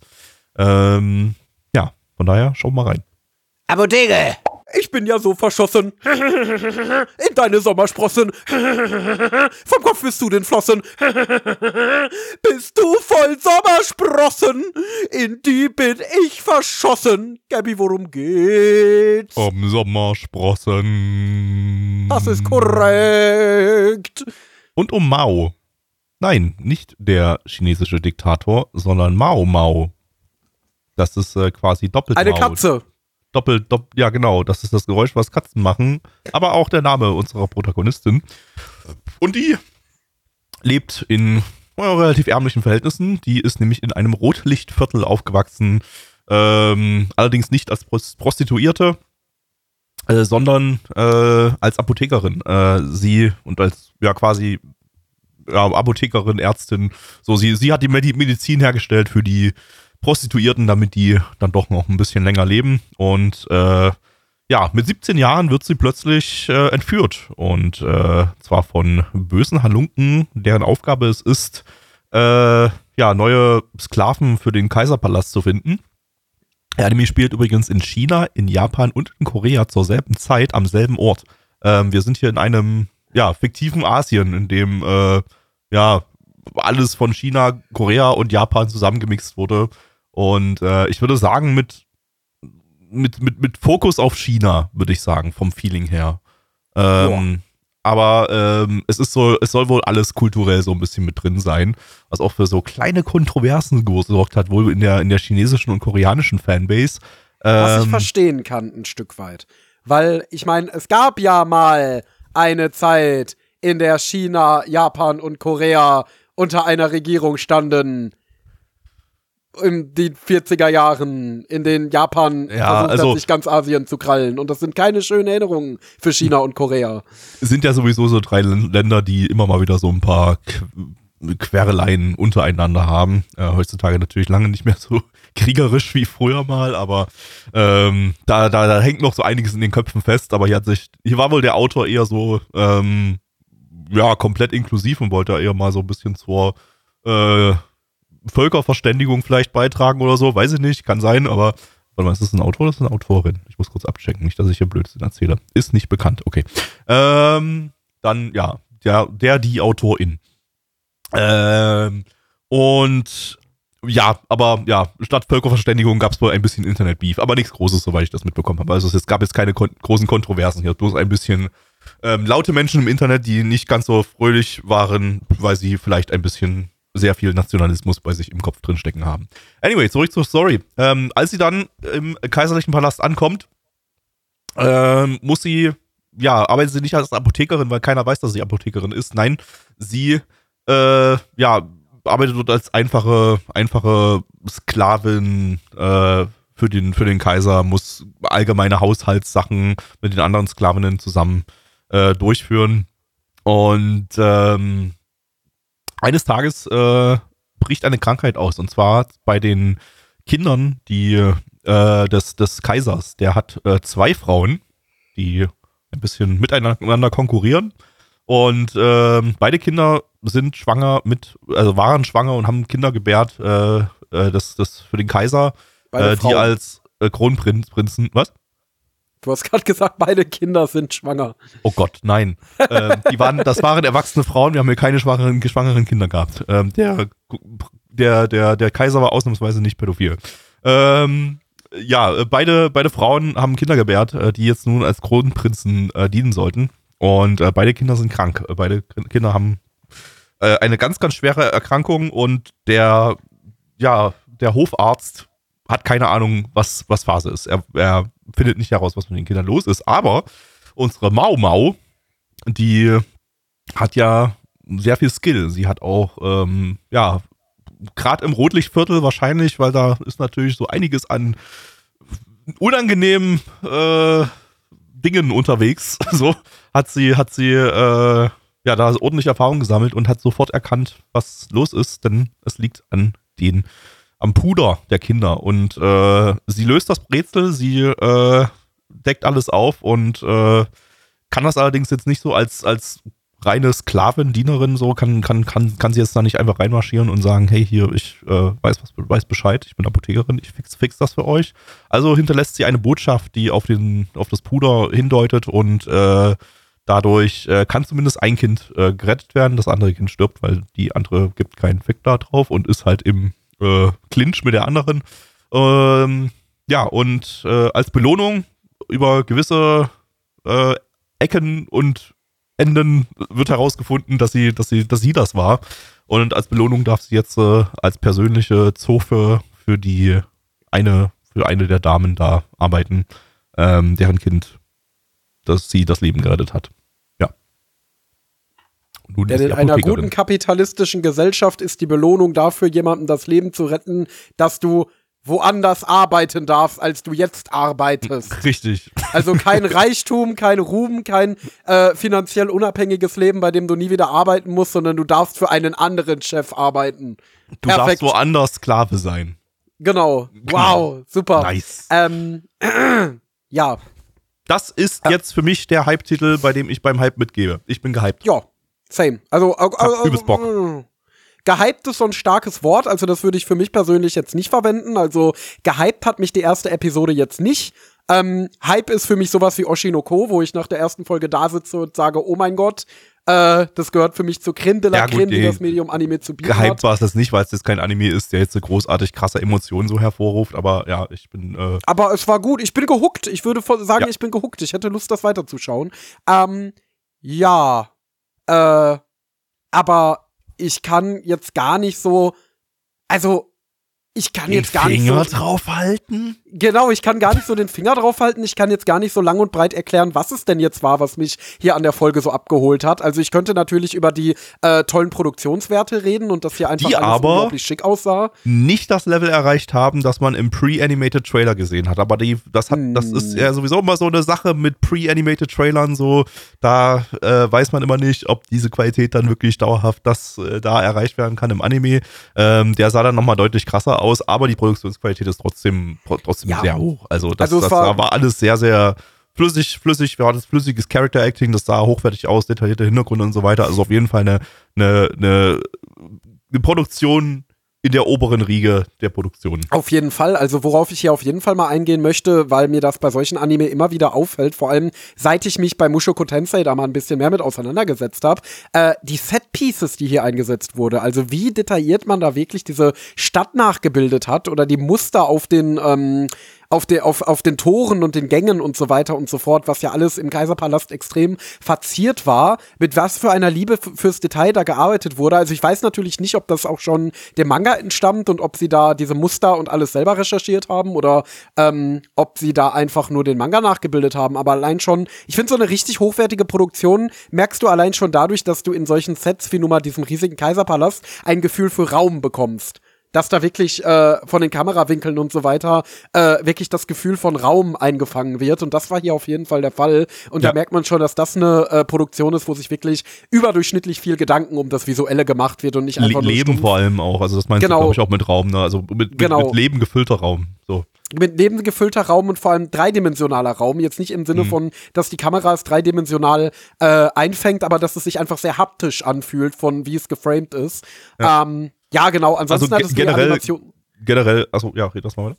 Animationstechnisch hattest du jetzt hier nicht die großen Sakuga-Highlights, die sich rauscutten lassen und wo du sagen kannst, boah, guck dir mal diese Szene hier an. Also überwiegend, ähm, das Opening zum Beispiel fand ich durchgehend sehr schick, äh, auch animiert, aber es hat einfach alles sehr gestimmt. Es war alles sehr, sehr stimmig und atmosphärisch. Ähm, ja, Regie fand ich auch ziemlich stark, ehrlich gesagt. Ähm, da war, war ich so ein bisschen hin und her gerissen, als ich Naganuma no Hero gelesen hatte, der für mich ja in der Magus Pride Prequel OVA sehr, sehr starke Regie hatte. Und, in, und während ich aber gleichzeitig die erste Staffel, die ja auch von ihm ist, ähm, sehr langweilig fand in, der, in, in Sachen Regie, zumindest überwiegend. Und ähm, ich glaube, das ist ein Regisseur, der sehr, sehr stark sein kann, wenn er sehr frei arbeiten kann wie zum Beispiel bei den Magus Pride OVAs, wo es halt keine, keine Vorlage gab, ähm, der dann allerdings, wenn er eine Manga-Vorlage bekommt, äh, sich sehr, sehr eng an die Manga-Vorlage hält. Und ich vermute mal, hier wird jetzt wahrscheinlich eher mit der Light Novel statt mit dem Manga gearbeitet worden sein, sodass der sich jetzt hier nicht ganz so eng an, die, an, den, an den Manga gehalten hat und vielleicht eher ähm, seine eigene Vision umgesetzt hat, weil eben die Vorlage eine, eine, eine Light Novel ist. Also vielleicht ist das auch einfach, weil es ein, ist ja nur jetzt auch noch ein eher jüngerer Regisseur, der jetzt äh, im Regiebereich, ich weiß gar nicht, war Markus Pride sein, ja, Markus Pride war sogar sein, sein zweites Werk, hatte davor noch einen Yowamushi, Yowamushi Paddle Movie gemacht. Ähm, aber Entsprechend ist er noch gar nicht so super lange im Regiebereich unterwegs ähm, und traut sich vielleicht so bei Sachen, wo es eine Manga-Vorlage gibt, nicht so sehr abzuweichen davon oder so. Könnte ich mir vorstellen. Auf jeden Fall, ähm, ja, hier starke Regie. Also der Mann hat Talent. Ähm, der, man muss ihm bloß irgendwie die richtigen Werke geben, glaube ich. Ach, das kann bei Margot Sprite ja an allem Möglichen liegen. Das kann ja auch äh, an Kann den auch sein, Produktionsumständen klar. liegen. Ja, oder an den Produktionsumständen, ähm, Ja. dass vielleicht im, bei der OVA, der Produktion der Prequel-OVAs nochmal ein ganz anderer Schedule vorgeherrscht hat als bei der äh, 24-teiligen Serie, die ja damals auch durchgelaufen ist und nicht Splitcore war ähm, und so weiter und so fort. Ähm, also ja, nee, wie gesagt, also ich fand Magus Bright ja sehr atmosphärisch und ich finde, das hat er auch hier geschafft, einfach so diese, ja, exotische Atmosphäre ein Stück weit einzufangen, diese mittelalterliche Atmosphäre. Ich fand, es war auch wieder, obwohl es ja kein wirkliches Historical Setting war, dadurch, dass es hier ja äh, eine Ver Vermischung von verschiedenen Kulturen ist, äh, fand ich trotzdem war es wieder ein sehr angenehmer Historical Anime.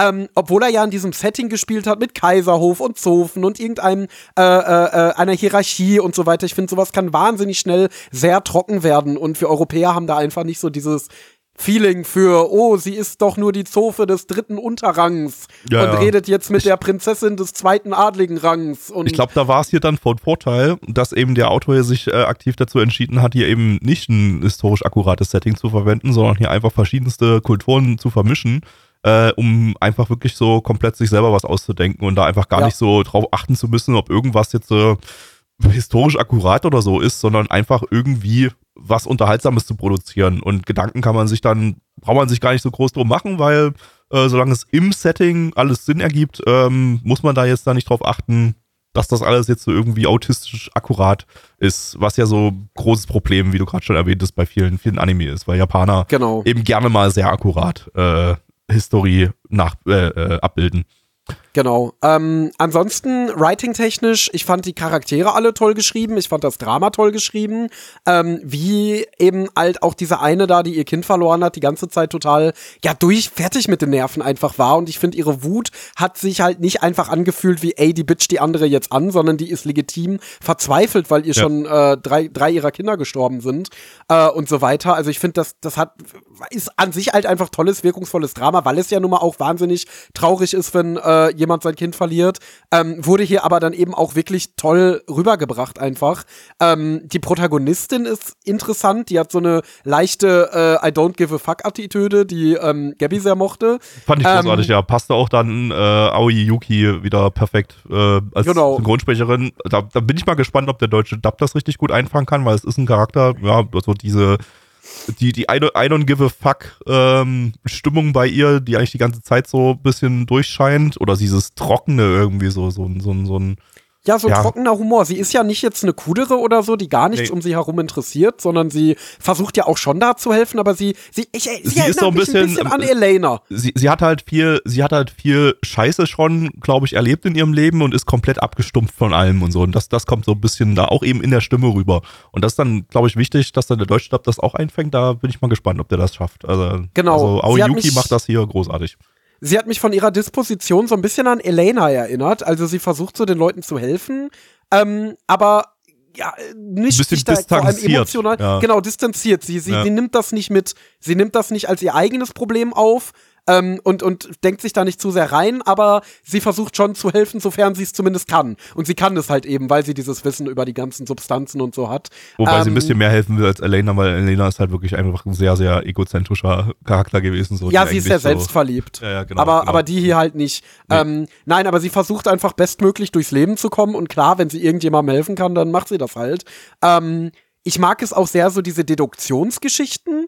Ähm, sowas finde ich einfach schön. Also wenn es gut geschrieben ist, wir hatten ja mit ähm, Ron Kamohashi oder wie der hieß, dieser Anime, hatten wir diese Season schon ein Beispiel, wie man so Deduktionsgeschichten nicht schreibt. Ähm, hier haben wir mal wieder ein Beispiel davon, wie man es schreibt. Ähm, gut, jetzt hat man hier natürlich auch den Vorteil, dass der gemeine, also es wird eventuell so ein bisschen wie bei Dr. Stone werden diese Erklärungen, die sie jetzt über diverse Substanzen gibt, äh, wo ja jetzt auch nicht so krass ins Detail gegangen wurde, das muss man dem Anime schon geben. Ähm, dass das vielleicht totaler Bullshit ist, aber weil du als Zuschauer keine Ahnung von Giften hast, kaufst du dem das halt alles ab, weil das irgendwie plausibel klingt. Hier wurde ja auch nicht ins Detail gegangen, hier wurde ja nur gesagt, das Puh da ist Gift und keine konkreten Substanzen benannt oder auch wie auch immer das jetzt funktionieren soll. Aber ey, ähm, wie im Chat geschrieben wurde, was ja auch wahr ist, es wurden ja lange Jahre noch äh, Quecksilber in der Kosmetik verwendet, also ist das gar nicht so unglaubwürdig, dass die sich da im Mittelalter äh, Asbest reingekippt haben.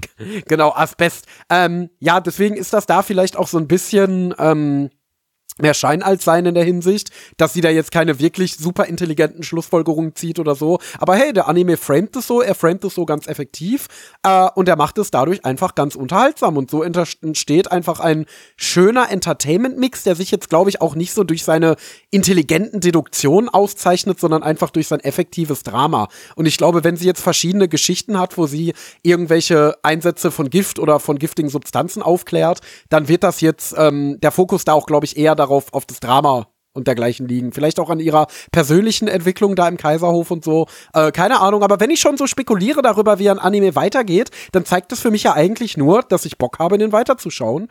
Und ähm, ja, das würde ich so auch, da würde ich auch dazu stehen. Also, das war super unterhaltsam. Es war einfach von vorne bis hinten souverän durchproduziert, von vorne bis hinten souverän geschrieben.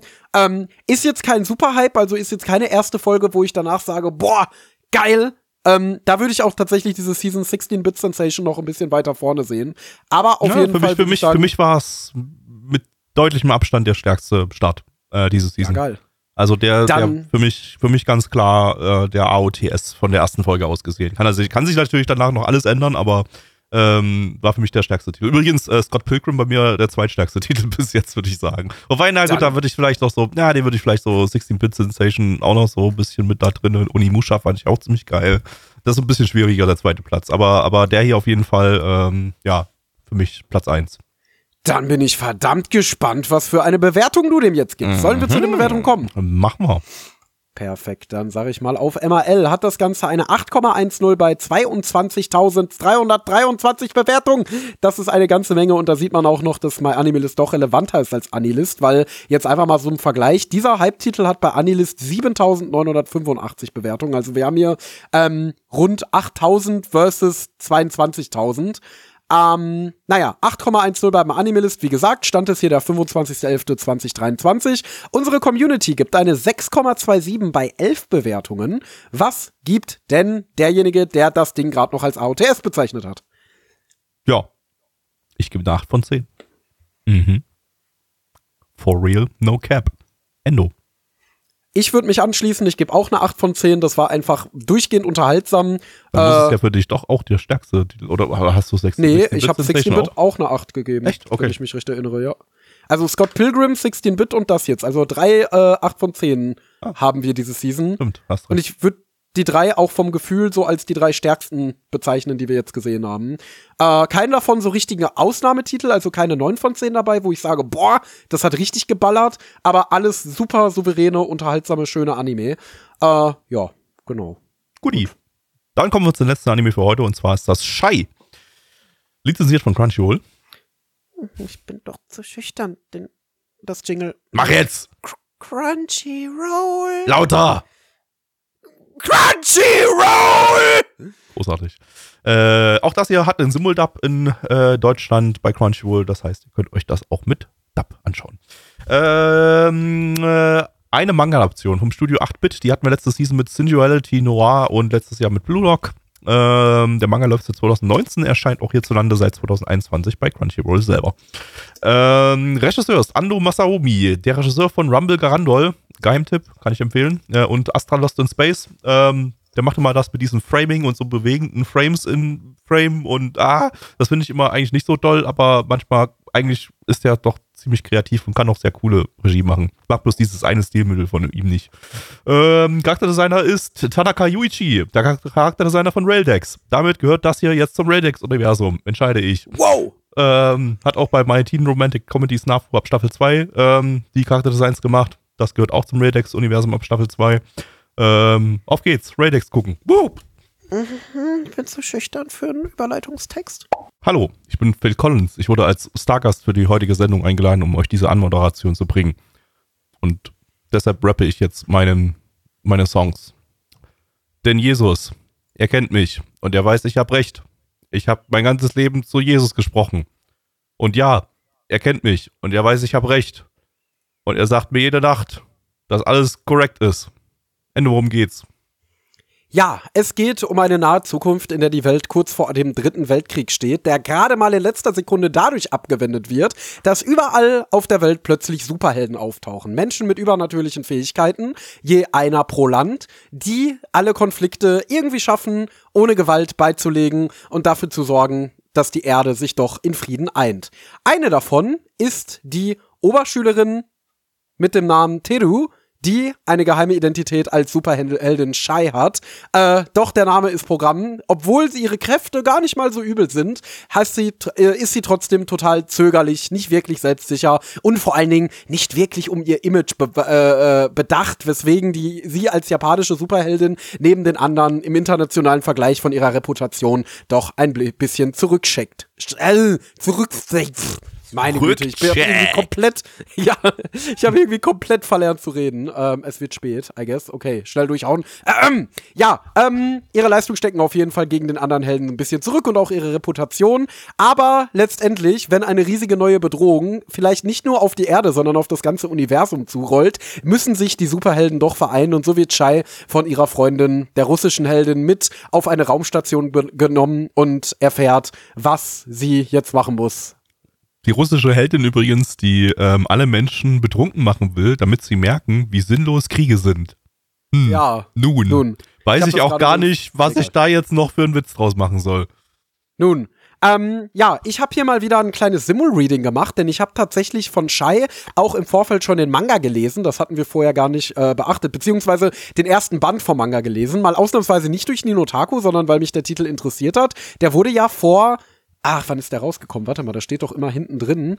Ähm, also der Originalmanga ist offensichtlich 2019 gestartet und das hier, den jetzt habe ich, ja, der ist 2021, war das die zweite das Auflage. Das habe ich okay. vorhin angesagt, ja. Äh, der ist 20, 2021 in Deutschland gestartet. Genau, okay. Ja, also als der gestartet ist, hast, hat er auf jeden Fall in der deutschen Manga-Szene einen ziemlich guten Hype generieren können. Ähm, und ich, ich war damals ich weiß so sogar noch, das war noch auf der ähm, Leipziger Buchmesse, als ich noch ähm, 2000, oh, das war 2019, glaube ich noch. Da, da war ich für AOD noch auf der Buchmesse.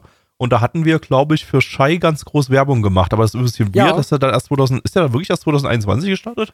So wie komisch, dass wir dann schon 2019 äh. Werbung für den Manga gemacht haben, der zwei Jahre später gestartet ist. Aber so steht's bei Anisearch. Da habe ich die Info jo. her. Steht auch im, ähm, im, im Impressum vom Manga hinten drin. Also da steht auch äh, Copyright 2021, Crunchyroll SA. Also es muss ja, ja. Muss ja zwangsläufig äh, 2019 gewesen sein auf der Buchmesse, weil äh, 20, 2020 bis 2022 war ja, war ja nix. War ja keine LBM. Ja. Ja, äh, ähm, naja. die waren auch auf der Buchmesse, hatten die auch einen exklusiven Schuber zu Shai mit der Originalzeichnung ähm, von Buki Mimike, äh, wie Shai äh, Leipzig besucht. Also den ah. Schuber haben sie nur da verkauft und vielleicht in ihrem Webshop so limitiert mäßig. Oder verwechsel Aber ich ja. das einfach mit der Buchmesse dieses Jahr? Ich glaube, ich verwechsel das einfach mit der Buchmesse dieses Jahr und das war einfach dieses Jahr war Werbung für Shai auf der Buchmesse. Ja, hm. auf jeden Fall, Vermutlich. als das rausgekommen ist, hat das in der Manga-Bubble einen ziemlich großen Hype generiert und weil ich damals so war, dass ich äh, einige Manga mal so ein bisschen ausprobieren wollte, habe ich mir den ersten Band davon gekauft. Ähm, warum ich mir noch nicht weitere Bände davon gekauft habe, werdet ihr natürlich später erfahren. Aber ja, deswegen konnte ich hier wieder wunderbar, wie ich das schon bei Rag äh, Ragnar Crimson gemacht habe, mitlesen während der Folge und mitblättern im Manga. Und was ich euch sagen kann, ist, dass hier genau wie bei Ragnar Crimson so links und rechts so ein bisschen Original Content hinzugefügt wurde. Zum Beispiel die Anfangsszene, bei der Shai im Zug sitzt und quasi so ein bisschen ihre Heldensätze lernt und so. Das äh, ist komplett Anime Original. Ansonsten so paar kleinere Dialoge, äh, ja, die noch hinzugefügt wurden, an, rangepappt wurden an vorhandene Dialoge, um das Ganze so ein bisschen aufzublähen und so, aber nichts Wildes. Also es gibt hier keine ganzen Anime Original Szenen oder kleinere Episoden oder so wie bei Ragnar Crimson.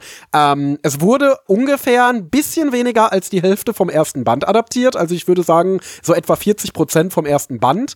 Ähm, und was mir sonst noch aufgefallen ist, ist, dass sich hier von den Storyboards sehr nah an den Manga gehalten wurde. Also gerade so die ikonischen Szenen, ähm, wie Shai so den kleinen Jungen vor den fallenden Trümmern rettet und so weiter, da wo, die wurden wirklich eins zu eins aus dem Manga übernommen, also quasi nur koloriert. Ähm, ja, und auch ansonsten auch in kleineren Szenen und so weiter ist man wirklich, also so, würde ich sagen, in so 85 bis 90 Prozent der Einstellungen eins zu eins am Manga dran.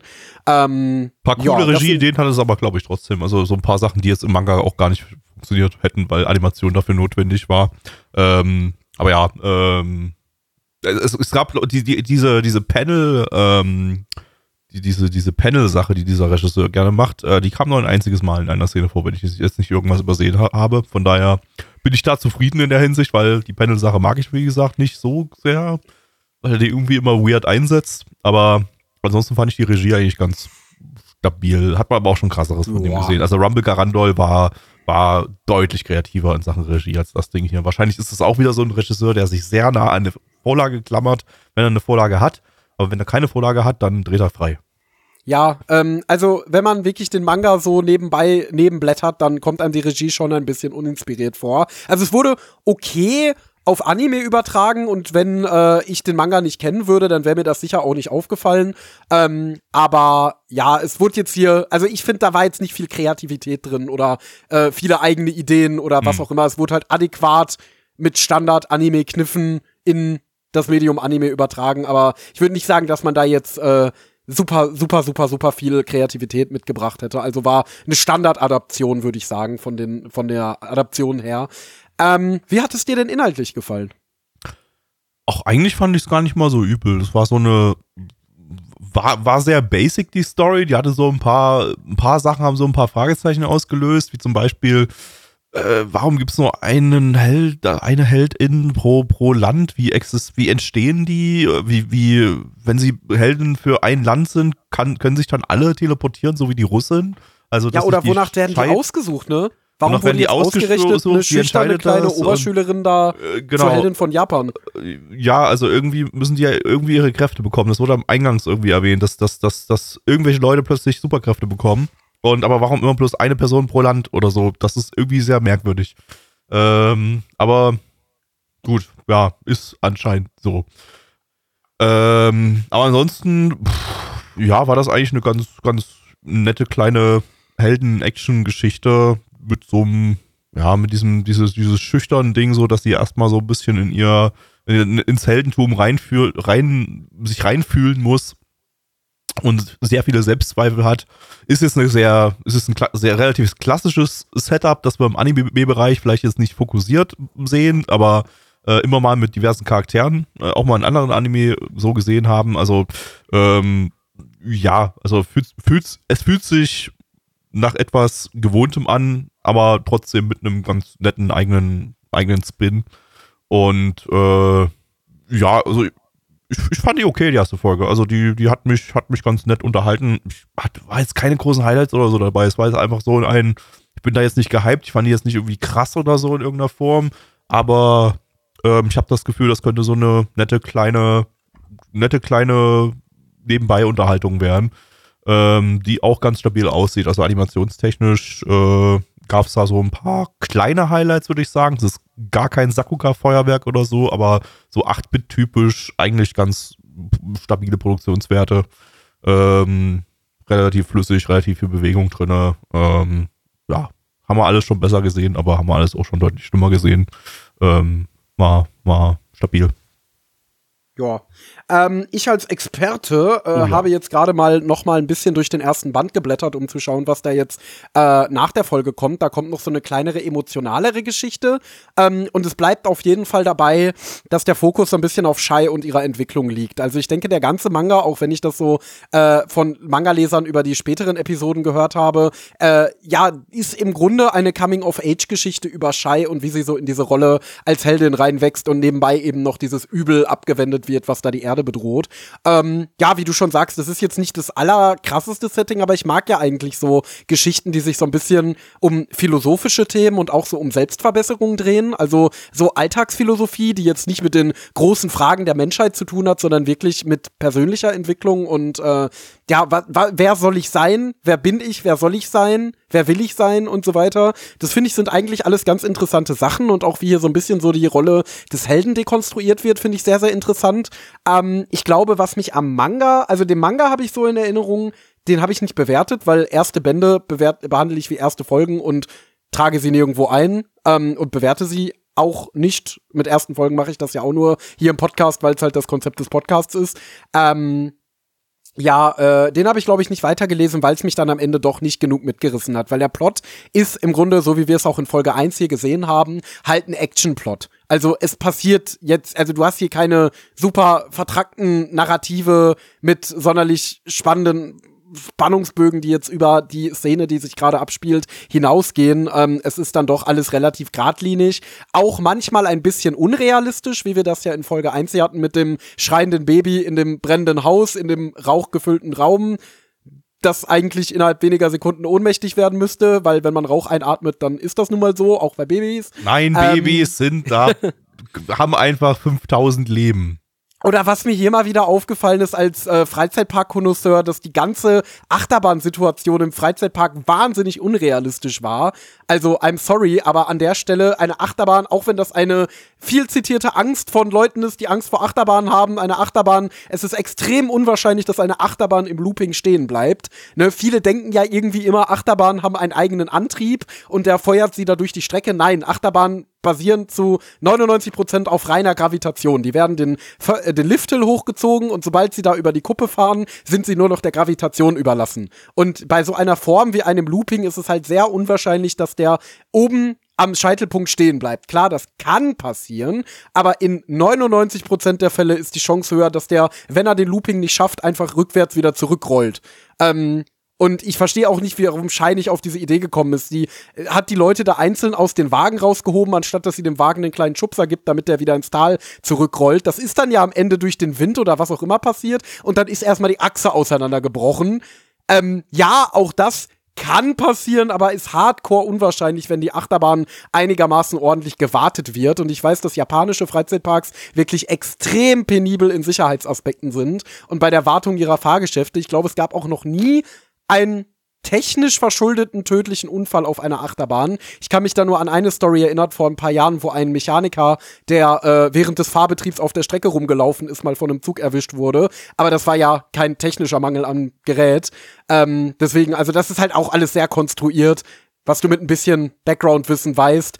Ähm, und so verläuft, denke ich, auch der Rest des Anime, dass der halt jetzt nicht auf super ausgearbeitete Szenarien Wert legt, sondern eher auf eine ja actionreiche Story, so ein bisschen so, so ein bisschen so Michael Bay Style ähm, und dabei dann eben auch noch versucht äh, scheiß Charakter so ein bisschen zu ergründen. Aber ey, Scheiß ist Charakter. nett. Scheiß Charakter. Scheiße. Ähm, ja, richtig scheiß Charakter. Scheiß Ich sehe gerade, eine von den Hauptheldinnen ist übrigens Schweizerin. Ah, die, Sch- warum ist der Schweizer Held denn nicht Melon Pan? Und seine Ja, Power hallo, liebe Kinder, ich stechen? bin der Lennerpan und ich bin heute als Lady Black unterwegs. Ja, nee, ähm, ja, deswegen. Also es ist jetzt meiner Meinung nach eine Geschichte mit einem schönen Ansatz, auch wenn Superhelden-Anime nicht neu sind, aber ich mag es halt, wie sich hier auf diese Protagonistin und ihre, ähm, ja, ihre, ihre Unsicherheiten fokussiert wird und das wirklich zum Hauptthema der Geschichte wird und sie nach und nach immer mehr dazulernen muss. Das ist ein wirklich tolles Prinzip. Der Plot selber ist für mich die Achillesferse dieser Geschichte, weil den finde ich, äh, fand ich zumindest im Band 1, den ich gelesen hatte, nicht sonderlich spannend in irgendeiner Form oder mitreißend oder sonst was. So bleibt da halt eben nicht viel Fixpunkt, außer eben die Schei selber, die man niedlich finden kann oder interessant oder was auch immer. Ähm, ja, und insofern ist es nett, es ist cool, äh, es ist auch adäquat als Anime umgesetzt. Also wie gesagt, ich fand, das war jetzt keine Knaller-Adaption, aber es war auch auf gar keinen Fall irgendwie inkompetent oder sonst was. Ähm, ja, also nettes Popcorn-Kino, das das Potenzial hat, auch hier und da links und rechts ein kleines bisschen Tiefgang zu bieten. Ähm, also habe ich Bock drauf. Werde ich auch definitiv weiterschauen. Äh, den Manga werde ich dann nicht weiterlesen, weil ich dann an sich lieber den Anime gucke. Außer der Anime endet jetzt irgendwann und ich denke mir, boah, da habe ich Bock auf mehr und äh, kaufe mir dann noch die restlichen Manga-Bände. Ähm, ja, aber nettes Popcorn-Kino-Ding. Oakley Dann kommen wir zu den Zahlen. Auf ML haben wir eine 6,72 bei 6.781 Bewertungen. Stand hier ist der 25.11.2023. Unsere Community gibt eine 5,44 bei 9 Bewertungen. Endo. Uh, das ist ganz schwer zu sagen. Ähm, ich stehe zwischen zwei Bewertungen, aber ich, Ich glaube, auch. wenn ich jetzt wirklich nur von der ersten Folge ausgehe und nicht von dem, was ich im Manga noch kenne und so, weil ich finde, das, was jetzt vermutlich in Folge 2 kommen wird, tatsächlich stärker als die Einführung, ähm, dann gebe ich eine 6 von 10. Also wie gesagt, ich sehe es als nices Popcorn-Kino mit einigen Abzügen in der B-Note ähm, und dass es irgendwie auch nicht so ganz schafft, mich als Zuschauer mitzunehmen, das aber durchaus das Potenzial hat, ein richtig nices Ding zu werden. Ähm, ja, deswegen schauen wir mal. Gabby. Ist äh, 6 von 10 die niedrig niedrigere oder die höhere Bewertung? die niedrigere. Niedrigere. Dann gebe ich, ich gebe auch die niedrigere. Ich gebe auch die 6 von 10. Ich habe auch noch so zwischen 6 und 7 geschwankt, aber die Tendenz ging schon ziemlich stark zur 6. Also war jetzt nicht so. Also so die 7er Titel, die wir diese Season hatten, waren schon ein bisschen stärker. Ähm, von daher ja. Aber 6 von 10, ganz stabiles Ding. Könnte ich mir vorstellen, das mal so mit niedriger, niedrigerer Priorität irgendwann mal weiterzuschauen. Falls irgendwann mal Zeit dafür ist. Nun. Ja. Gut. So, fertig für heute. Wir haben noch zwei Ausgaben für euch. Ja, wir sind immer noch nicht durch. Äh, Ausgabe 12 und 13, die kommen mit ein bisschen Verzögerung wahrscheinlich. Ich weiß jetzt nicht so genau, wann dieser Podcast hier rauskommt, weil wir auch gerade schnittmäßig nochmal so minimal hinterher reingehen. Na gut, nicht so stark. Ähm, und äh, deshalb, ja, müssen wir mal schauen, wann 12 und 13 kommen. Ähm, aber auf jeden Fall bald. Äh, falls ihr diesen Podcast jetzt noch vor dem 30. November schaut, hört, was sehr, sehr unwahrscheinlich ist. Ähm, wir haben dann äh, vom 30. November bis zum 3. Dezember einen WoW Classic Plus Launch Stream. Das wird supi. Aber brauche ich jetzt eigentlich im Podcast wirklich nicht ankündigen, weil dieser, dieser Podcast, Podcast kommt definitiv danach raus. Äh, von daher guckt euch die Aufzeichnungen an. Juhu. Äh, ansonsten, nanaman.net, da findet ihr unseren Livestream. Äh, da machen wir jeden Donnerstag um 19.30 Uhr diese hier Aufnahme hier. Äh, im äh, Season Stream. Da könnt ihr live dabei sein, könnt mit äh, reacten auf die Anime mit uns und äh, wir können euch dann die Podcast-Aufnahmen ein bisschen früher präsentieren, nämlich live. Und äh, sonntags haben wir einen Retro-Stream, der findet immer um 20 Uhr statt. Äh, da gucken wir alte Sachen aus den 90ern. Ähm, schön in restaurierter Videoform, je nachdem, inwieweit das möglich ist. Und äh, ja, das. Aber Gabby, Ja. ich interessiere mich etwa- nicht so sehr für Anime oder für Retro-Anime. Interessierst Aber du dich ich, vielleicht zufällig für Conventions? ja, sogar sehr. Habt ihr da Oha. auch was für mich im Programm? Mensch, da gut, dass du sagst. Da hat doch der Papa hat doch was dabei hier. Also, Der Äh, Egon. oh Gott, nicht schon wieder Egon. nicht schon wieder der Egon. Ähm, ja, da haben wir auch was für euch. Und zwar gibt's äh, den Contime Podcast, unser neues, also jetzt nicht mehr ganz so neues Format, aber schon noch, schon noch ein Frischling. Ähm, und äh, da warten 13 Ausgaben, wenn ich das richtig im Kopf habe, auf euch. Wir sind bei 13 Grad, ne? Wahrscheinlich zum, Ja, zur 13. Veröffentlichung dieses Podcasts vielleicht sogar schon 14. Weiß es gerade nicht so genau. Äh, ja, das kann, kann sein. Kann sein, Schauen ja. mal. 13 oder 14 Ausgaben, wenn ihr dann noch gar nicht reingeschwört habt, da habt ihr dann äh, ja über 13 Stunden Content so nachzuholen. Ähm, mit äh, coolen Talks zum Thema Conventions, mit Con-Berichten und äh, das Ganze jetzt aktuell in so einer kleinen Off-Season. Ähm, aber auch da gibt's äh, coole zusätzliche Ausgaben, die sich ja um weitere Raffinessen des Con-Alltags äh, drehen, wie zum Beispiel erotisches Cosplay. Mhm. Also da, ich weiß da, bei sowas, da hören die Leute hin.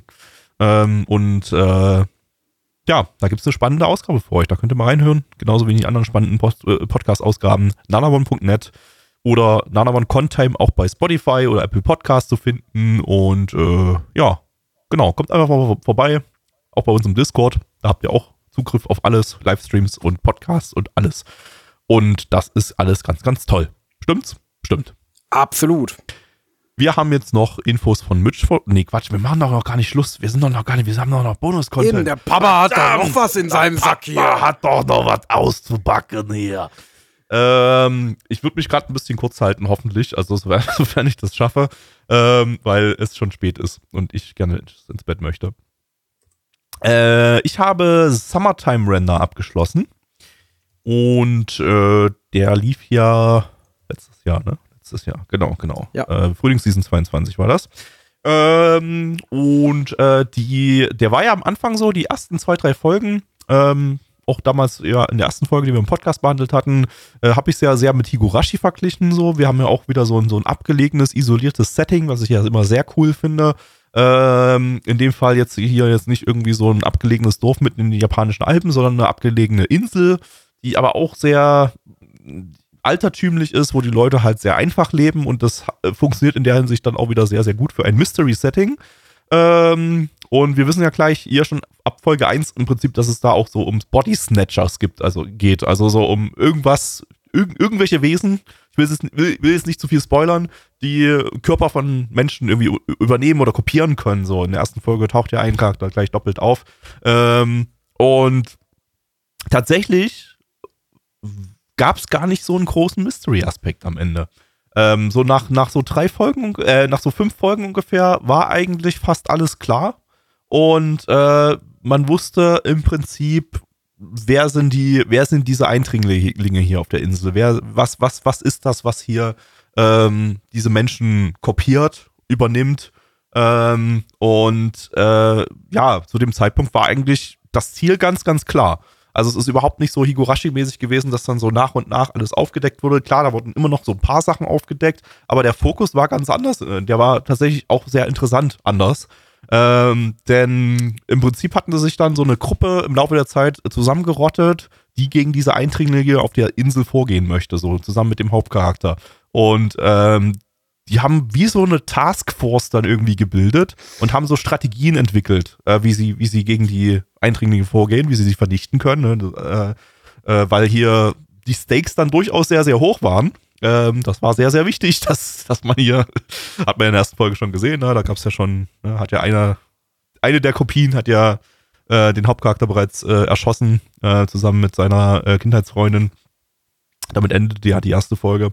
Und, ähm, und gleichzeitig, wir wissen ja, wissen wir auch aus der ersten Folge, ist auch kein großer Spoiler, der Hauptcharakter kann durch die Zeit zurückreisen, er kann die Sachen erneut äh, durchleben.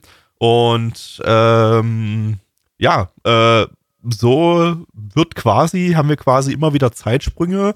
Ähm, dadurch, dass die diese Taskforce, also dass die Hauptcharaktere ähm, versagen, weil die weil sie ihre Strategie noch nicht gut genug verfeinern konnten und von neu beginnen müssen, neue Strategien ausarbeiten müssen, um die Eindringlinge zu vernichten.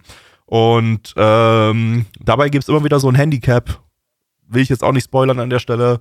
Ähm, bei jeder Zeitreise wird es schwieriger quasi. Ähm, und das hält die Spannung ganz gut aufrecht. Also da haben wir auch ganz gute, ähm, also die, die Twists, die funktionieren meistens auch ganz gut. Das ist, manches ist ein bisschen vorhersehbar, manches ist nicht, nicht so ganz vorhersehbar. Arschzieher, so Ass-Puls gab es eigentlich nicht so wirklich für meinen Geschmack. Also da war jetzt nichts, wo ich jetzt sage, so, ja, gut, das fühlte sich jetzt ein bisschen deplatziert an. Ähm, das war alles eigentlich ganz, ganz gut gepaced so. Und äh, so zum, ab der zweiten Hälfte wurde es dann von Folge zu Folge, kam immer mehr Action dazu. So. Und äh, tatsächlich auch mit sehr, sehr, sehr, sehr geilen, äh, großartig animierten, sehr, sehr wuchtigen Kampfszenen. Äh, und dadurch ist es dann fast schon irgendwie so in der zweiten Hälfte so ein bisschen zum Fighting-Shown geworden. Zumindest so stellenweise. Ähm, klingt jetzt so ein bisschen weird so, kann man sich fast nicht vorstellen in dem, in dem, in, aus dem so, was man von der ersten Folge kennt, aber keine Sorge, so in dem, wenn man so ein bisschen sagt so, ja, ey, ich, bisschen Suspension of Disbelief, äh, ich, ich, äh, habe jetzt einfach nur Bock auf, auf einen geilen, coolen Anime mit cooler Action, so. Die Charaktere sind teilweise auch sehr cool, die dann da kämpfen. Ähm, so, dann, dann, dann funktioniert das alles ganz gut. Äh, ja, also insofern eigentlich ganz, ganz stabile Unterhaltung, hat so ein paar kleine Schwächen hier und da erzählerisch, so tritt manchmal so ein bisschen für, meine, für meinen Geschmack ein bisschen zu sehr auf der Stelle, äh, aber kleiner, kleinere Probleme. Hauptsächlich das Ende war dann so ein bisschen, nee, das, das, da ging es alles dann so ein bisschen in so eine, äh, in so eine Richtung, die einfach sich nicht so gut angefühlt hat, ein bisschen äh, schwurblig war. Äh, es gab dann, man hat dann so von, also man erfährt dann ja nach und nach auch die Motivation der Bösewichte, mehrere Bösewichte hier. Ähm, und einer, eine der Motivationen ist halt übelst albern und die wird halt, halt ziemlich in den Fokus gestellt. Und das äh, ist nicht unbedingt jetzt so, die fühlte sich jetzt auch nicht deplatziert oder falsch an oder so, aber die war halt irgendwie so, nee. Äh, die war so, oh, ehrlich, ganz ehrlich, muss das jetzt so sein? Ist euch da echt nichts Besseres eingefallen? Das ist schon so ein bisschen cartoon, zu cartoonig ähm, für das, was man bisher gesehen hat. Aber ich meine, okay, das Ding, man kann es nicht allzu ernst nehmen. Das Ding ist schon auch von der ganzen Action und so weiter schon ein bisschen, bisschen sehr äh, übertrieben an vielen Stellen. Ähm, hat dann aber die letzte Folge nochmal für mich rausgerissen. Die war ähm, sehr, sehr befriedigend. Ähm, die war, die fand ich richtig gut. Ähm, das war ein super Abschluss für das ganze Ding. Damit ist das Ding auch ähm, durch und äh, hat sich gut angefühlt. Ich gebe insgesamt eine 7 von 10. Ist ein guter Titel mit ein paar kleinen Schwächen, erzählerisch hier und da. Zum Ende hin ein bisschen stärker. Ähm, Action cool, Setting cool. Ähm, ich denke, es war ganz, ganz, ganz gute, gute Entscheidung, hier jetzt nicht eine totale Higurashi-Kopie zu machen, äh, sondern ja, seinen eigenen Weg zu finden. Und ähm, das war auf jeden Fall da in, in, der Hinsicht auf jeden Fall für mich eine Überraschung, dass es halt einfach dann doch was, was anderes war als das, was ich erwartet hatte. Und äh, eben jetzt keine negative Überraschung oder so. Bin ja, kann ich mich eins zu eins anschließen. Ich habe den ja sehr gefeiert. Also ich habe den auch noch mal ein Stückchen besser bewertet als du, weil ich den, äh, der eigentlich so ein Anime mal wieder war, der in genau die Richtung ging, wie ich Anime mag. Der ja auch wirklich mal versucht hat, narrativ was zu erreichen. Also der wollte ja wirklich, also eine Sache, die der auf jeden Fall wollte, war eine Geschichte erzählen. Ähm, und das finde ich unglaublich nice. Und ich mochte auch das Setting, ich mochte die ganze Atmosphäre, ich mochte die Charaktere mega gern. Ähm, ich finde auch, dass es sich am Ende so ein bisschen verheddert hat. Also ich kann auf jeden Fall jegliche Kritik an der zweiten Hälfte und vor allem am Ende auch sehr gut verstehen. Aber für mich nichtsdestotrotz so einer der besten Anime der letzten Jahre und man kann es ja fast schon als Geheimtipp bezeichnen, ne? So richtig Welle geschlagen hat er ja aus irgendeinem Grund nicht so richtig. Ja, also so, so ein bisschen, aber der ist nicht so, also ich denke, ich würde schon sagen, der ist schon bekannt und beliebt. Ähm, aber ist jetzt nicht kein Hype-Titel gewesen. Nee, das, das auf jeden Fall nicht. Ähm, liegt vielleicht ja. auch so ein bisschen wieder an der Disney Plus Veröffentlichung und so. Äh, ja. Wobei der da relativ Zeit, der kam relativ schnell, ne? Ich glaube, der, der, deutsche Dub auch, der kam relativ schnell bei dem Titel. Nee, kam ja, nicht, kam nicht, nee, der kam doch. Nee, eben. Kam sogar relativ spät, ne? Der war ja irgendwie in allen möglichen Ländern außer Deutschland schon verfügbar, ja, komischerweise. Ja, sowas da, ja. Stimmt, der deutsche ja. Dub war noch relativ, kam relativ spät, ja. Ja, aber man kann es auf jeden Fall sagen, schaut euch Summertime Rendering an, wenn jo. ihr den noch nicht gesehen habt. Äh, tolles Ding, vor allem wenn ihr so auf Horror und Mystery steht. Ähm, ja, hat Spaß gemacht. Jupp, alles klar. Das war's für heute. Mehr Bonus-Content haben wir nicht. Äh, vielen Dank fürs Einschalten dieses Podcasts. nanaone.net, eure, euer Ziel im Internet für coole Anime-Dinge. äh, tschüss, Mitch. Tschüss.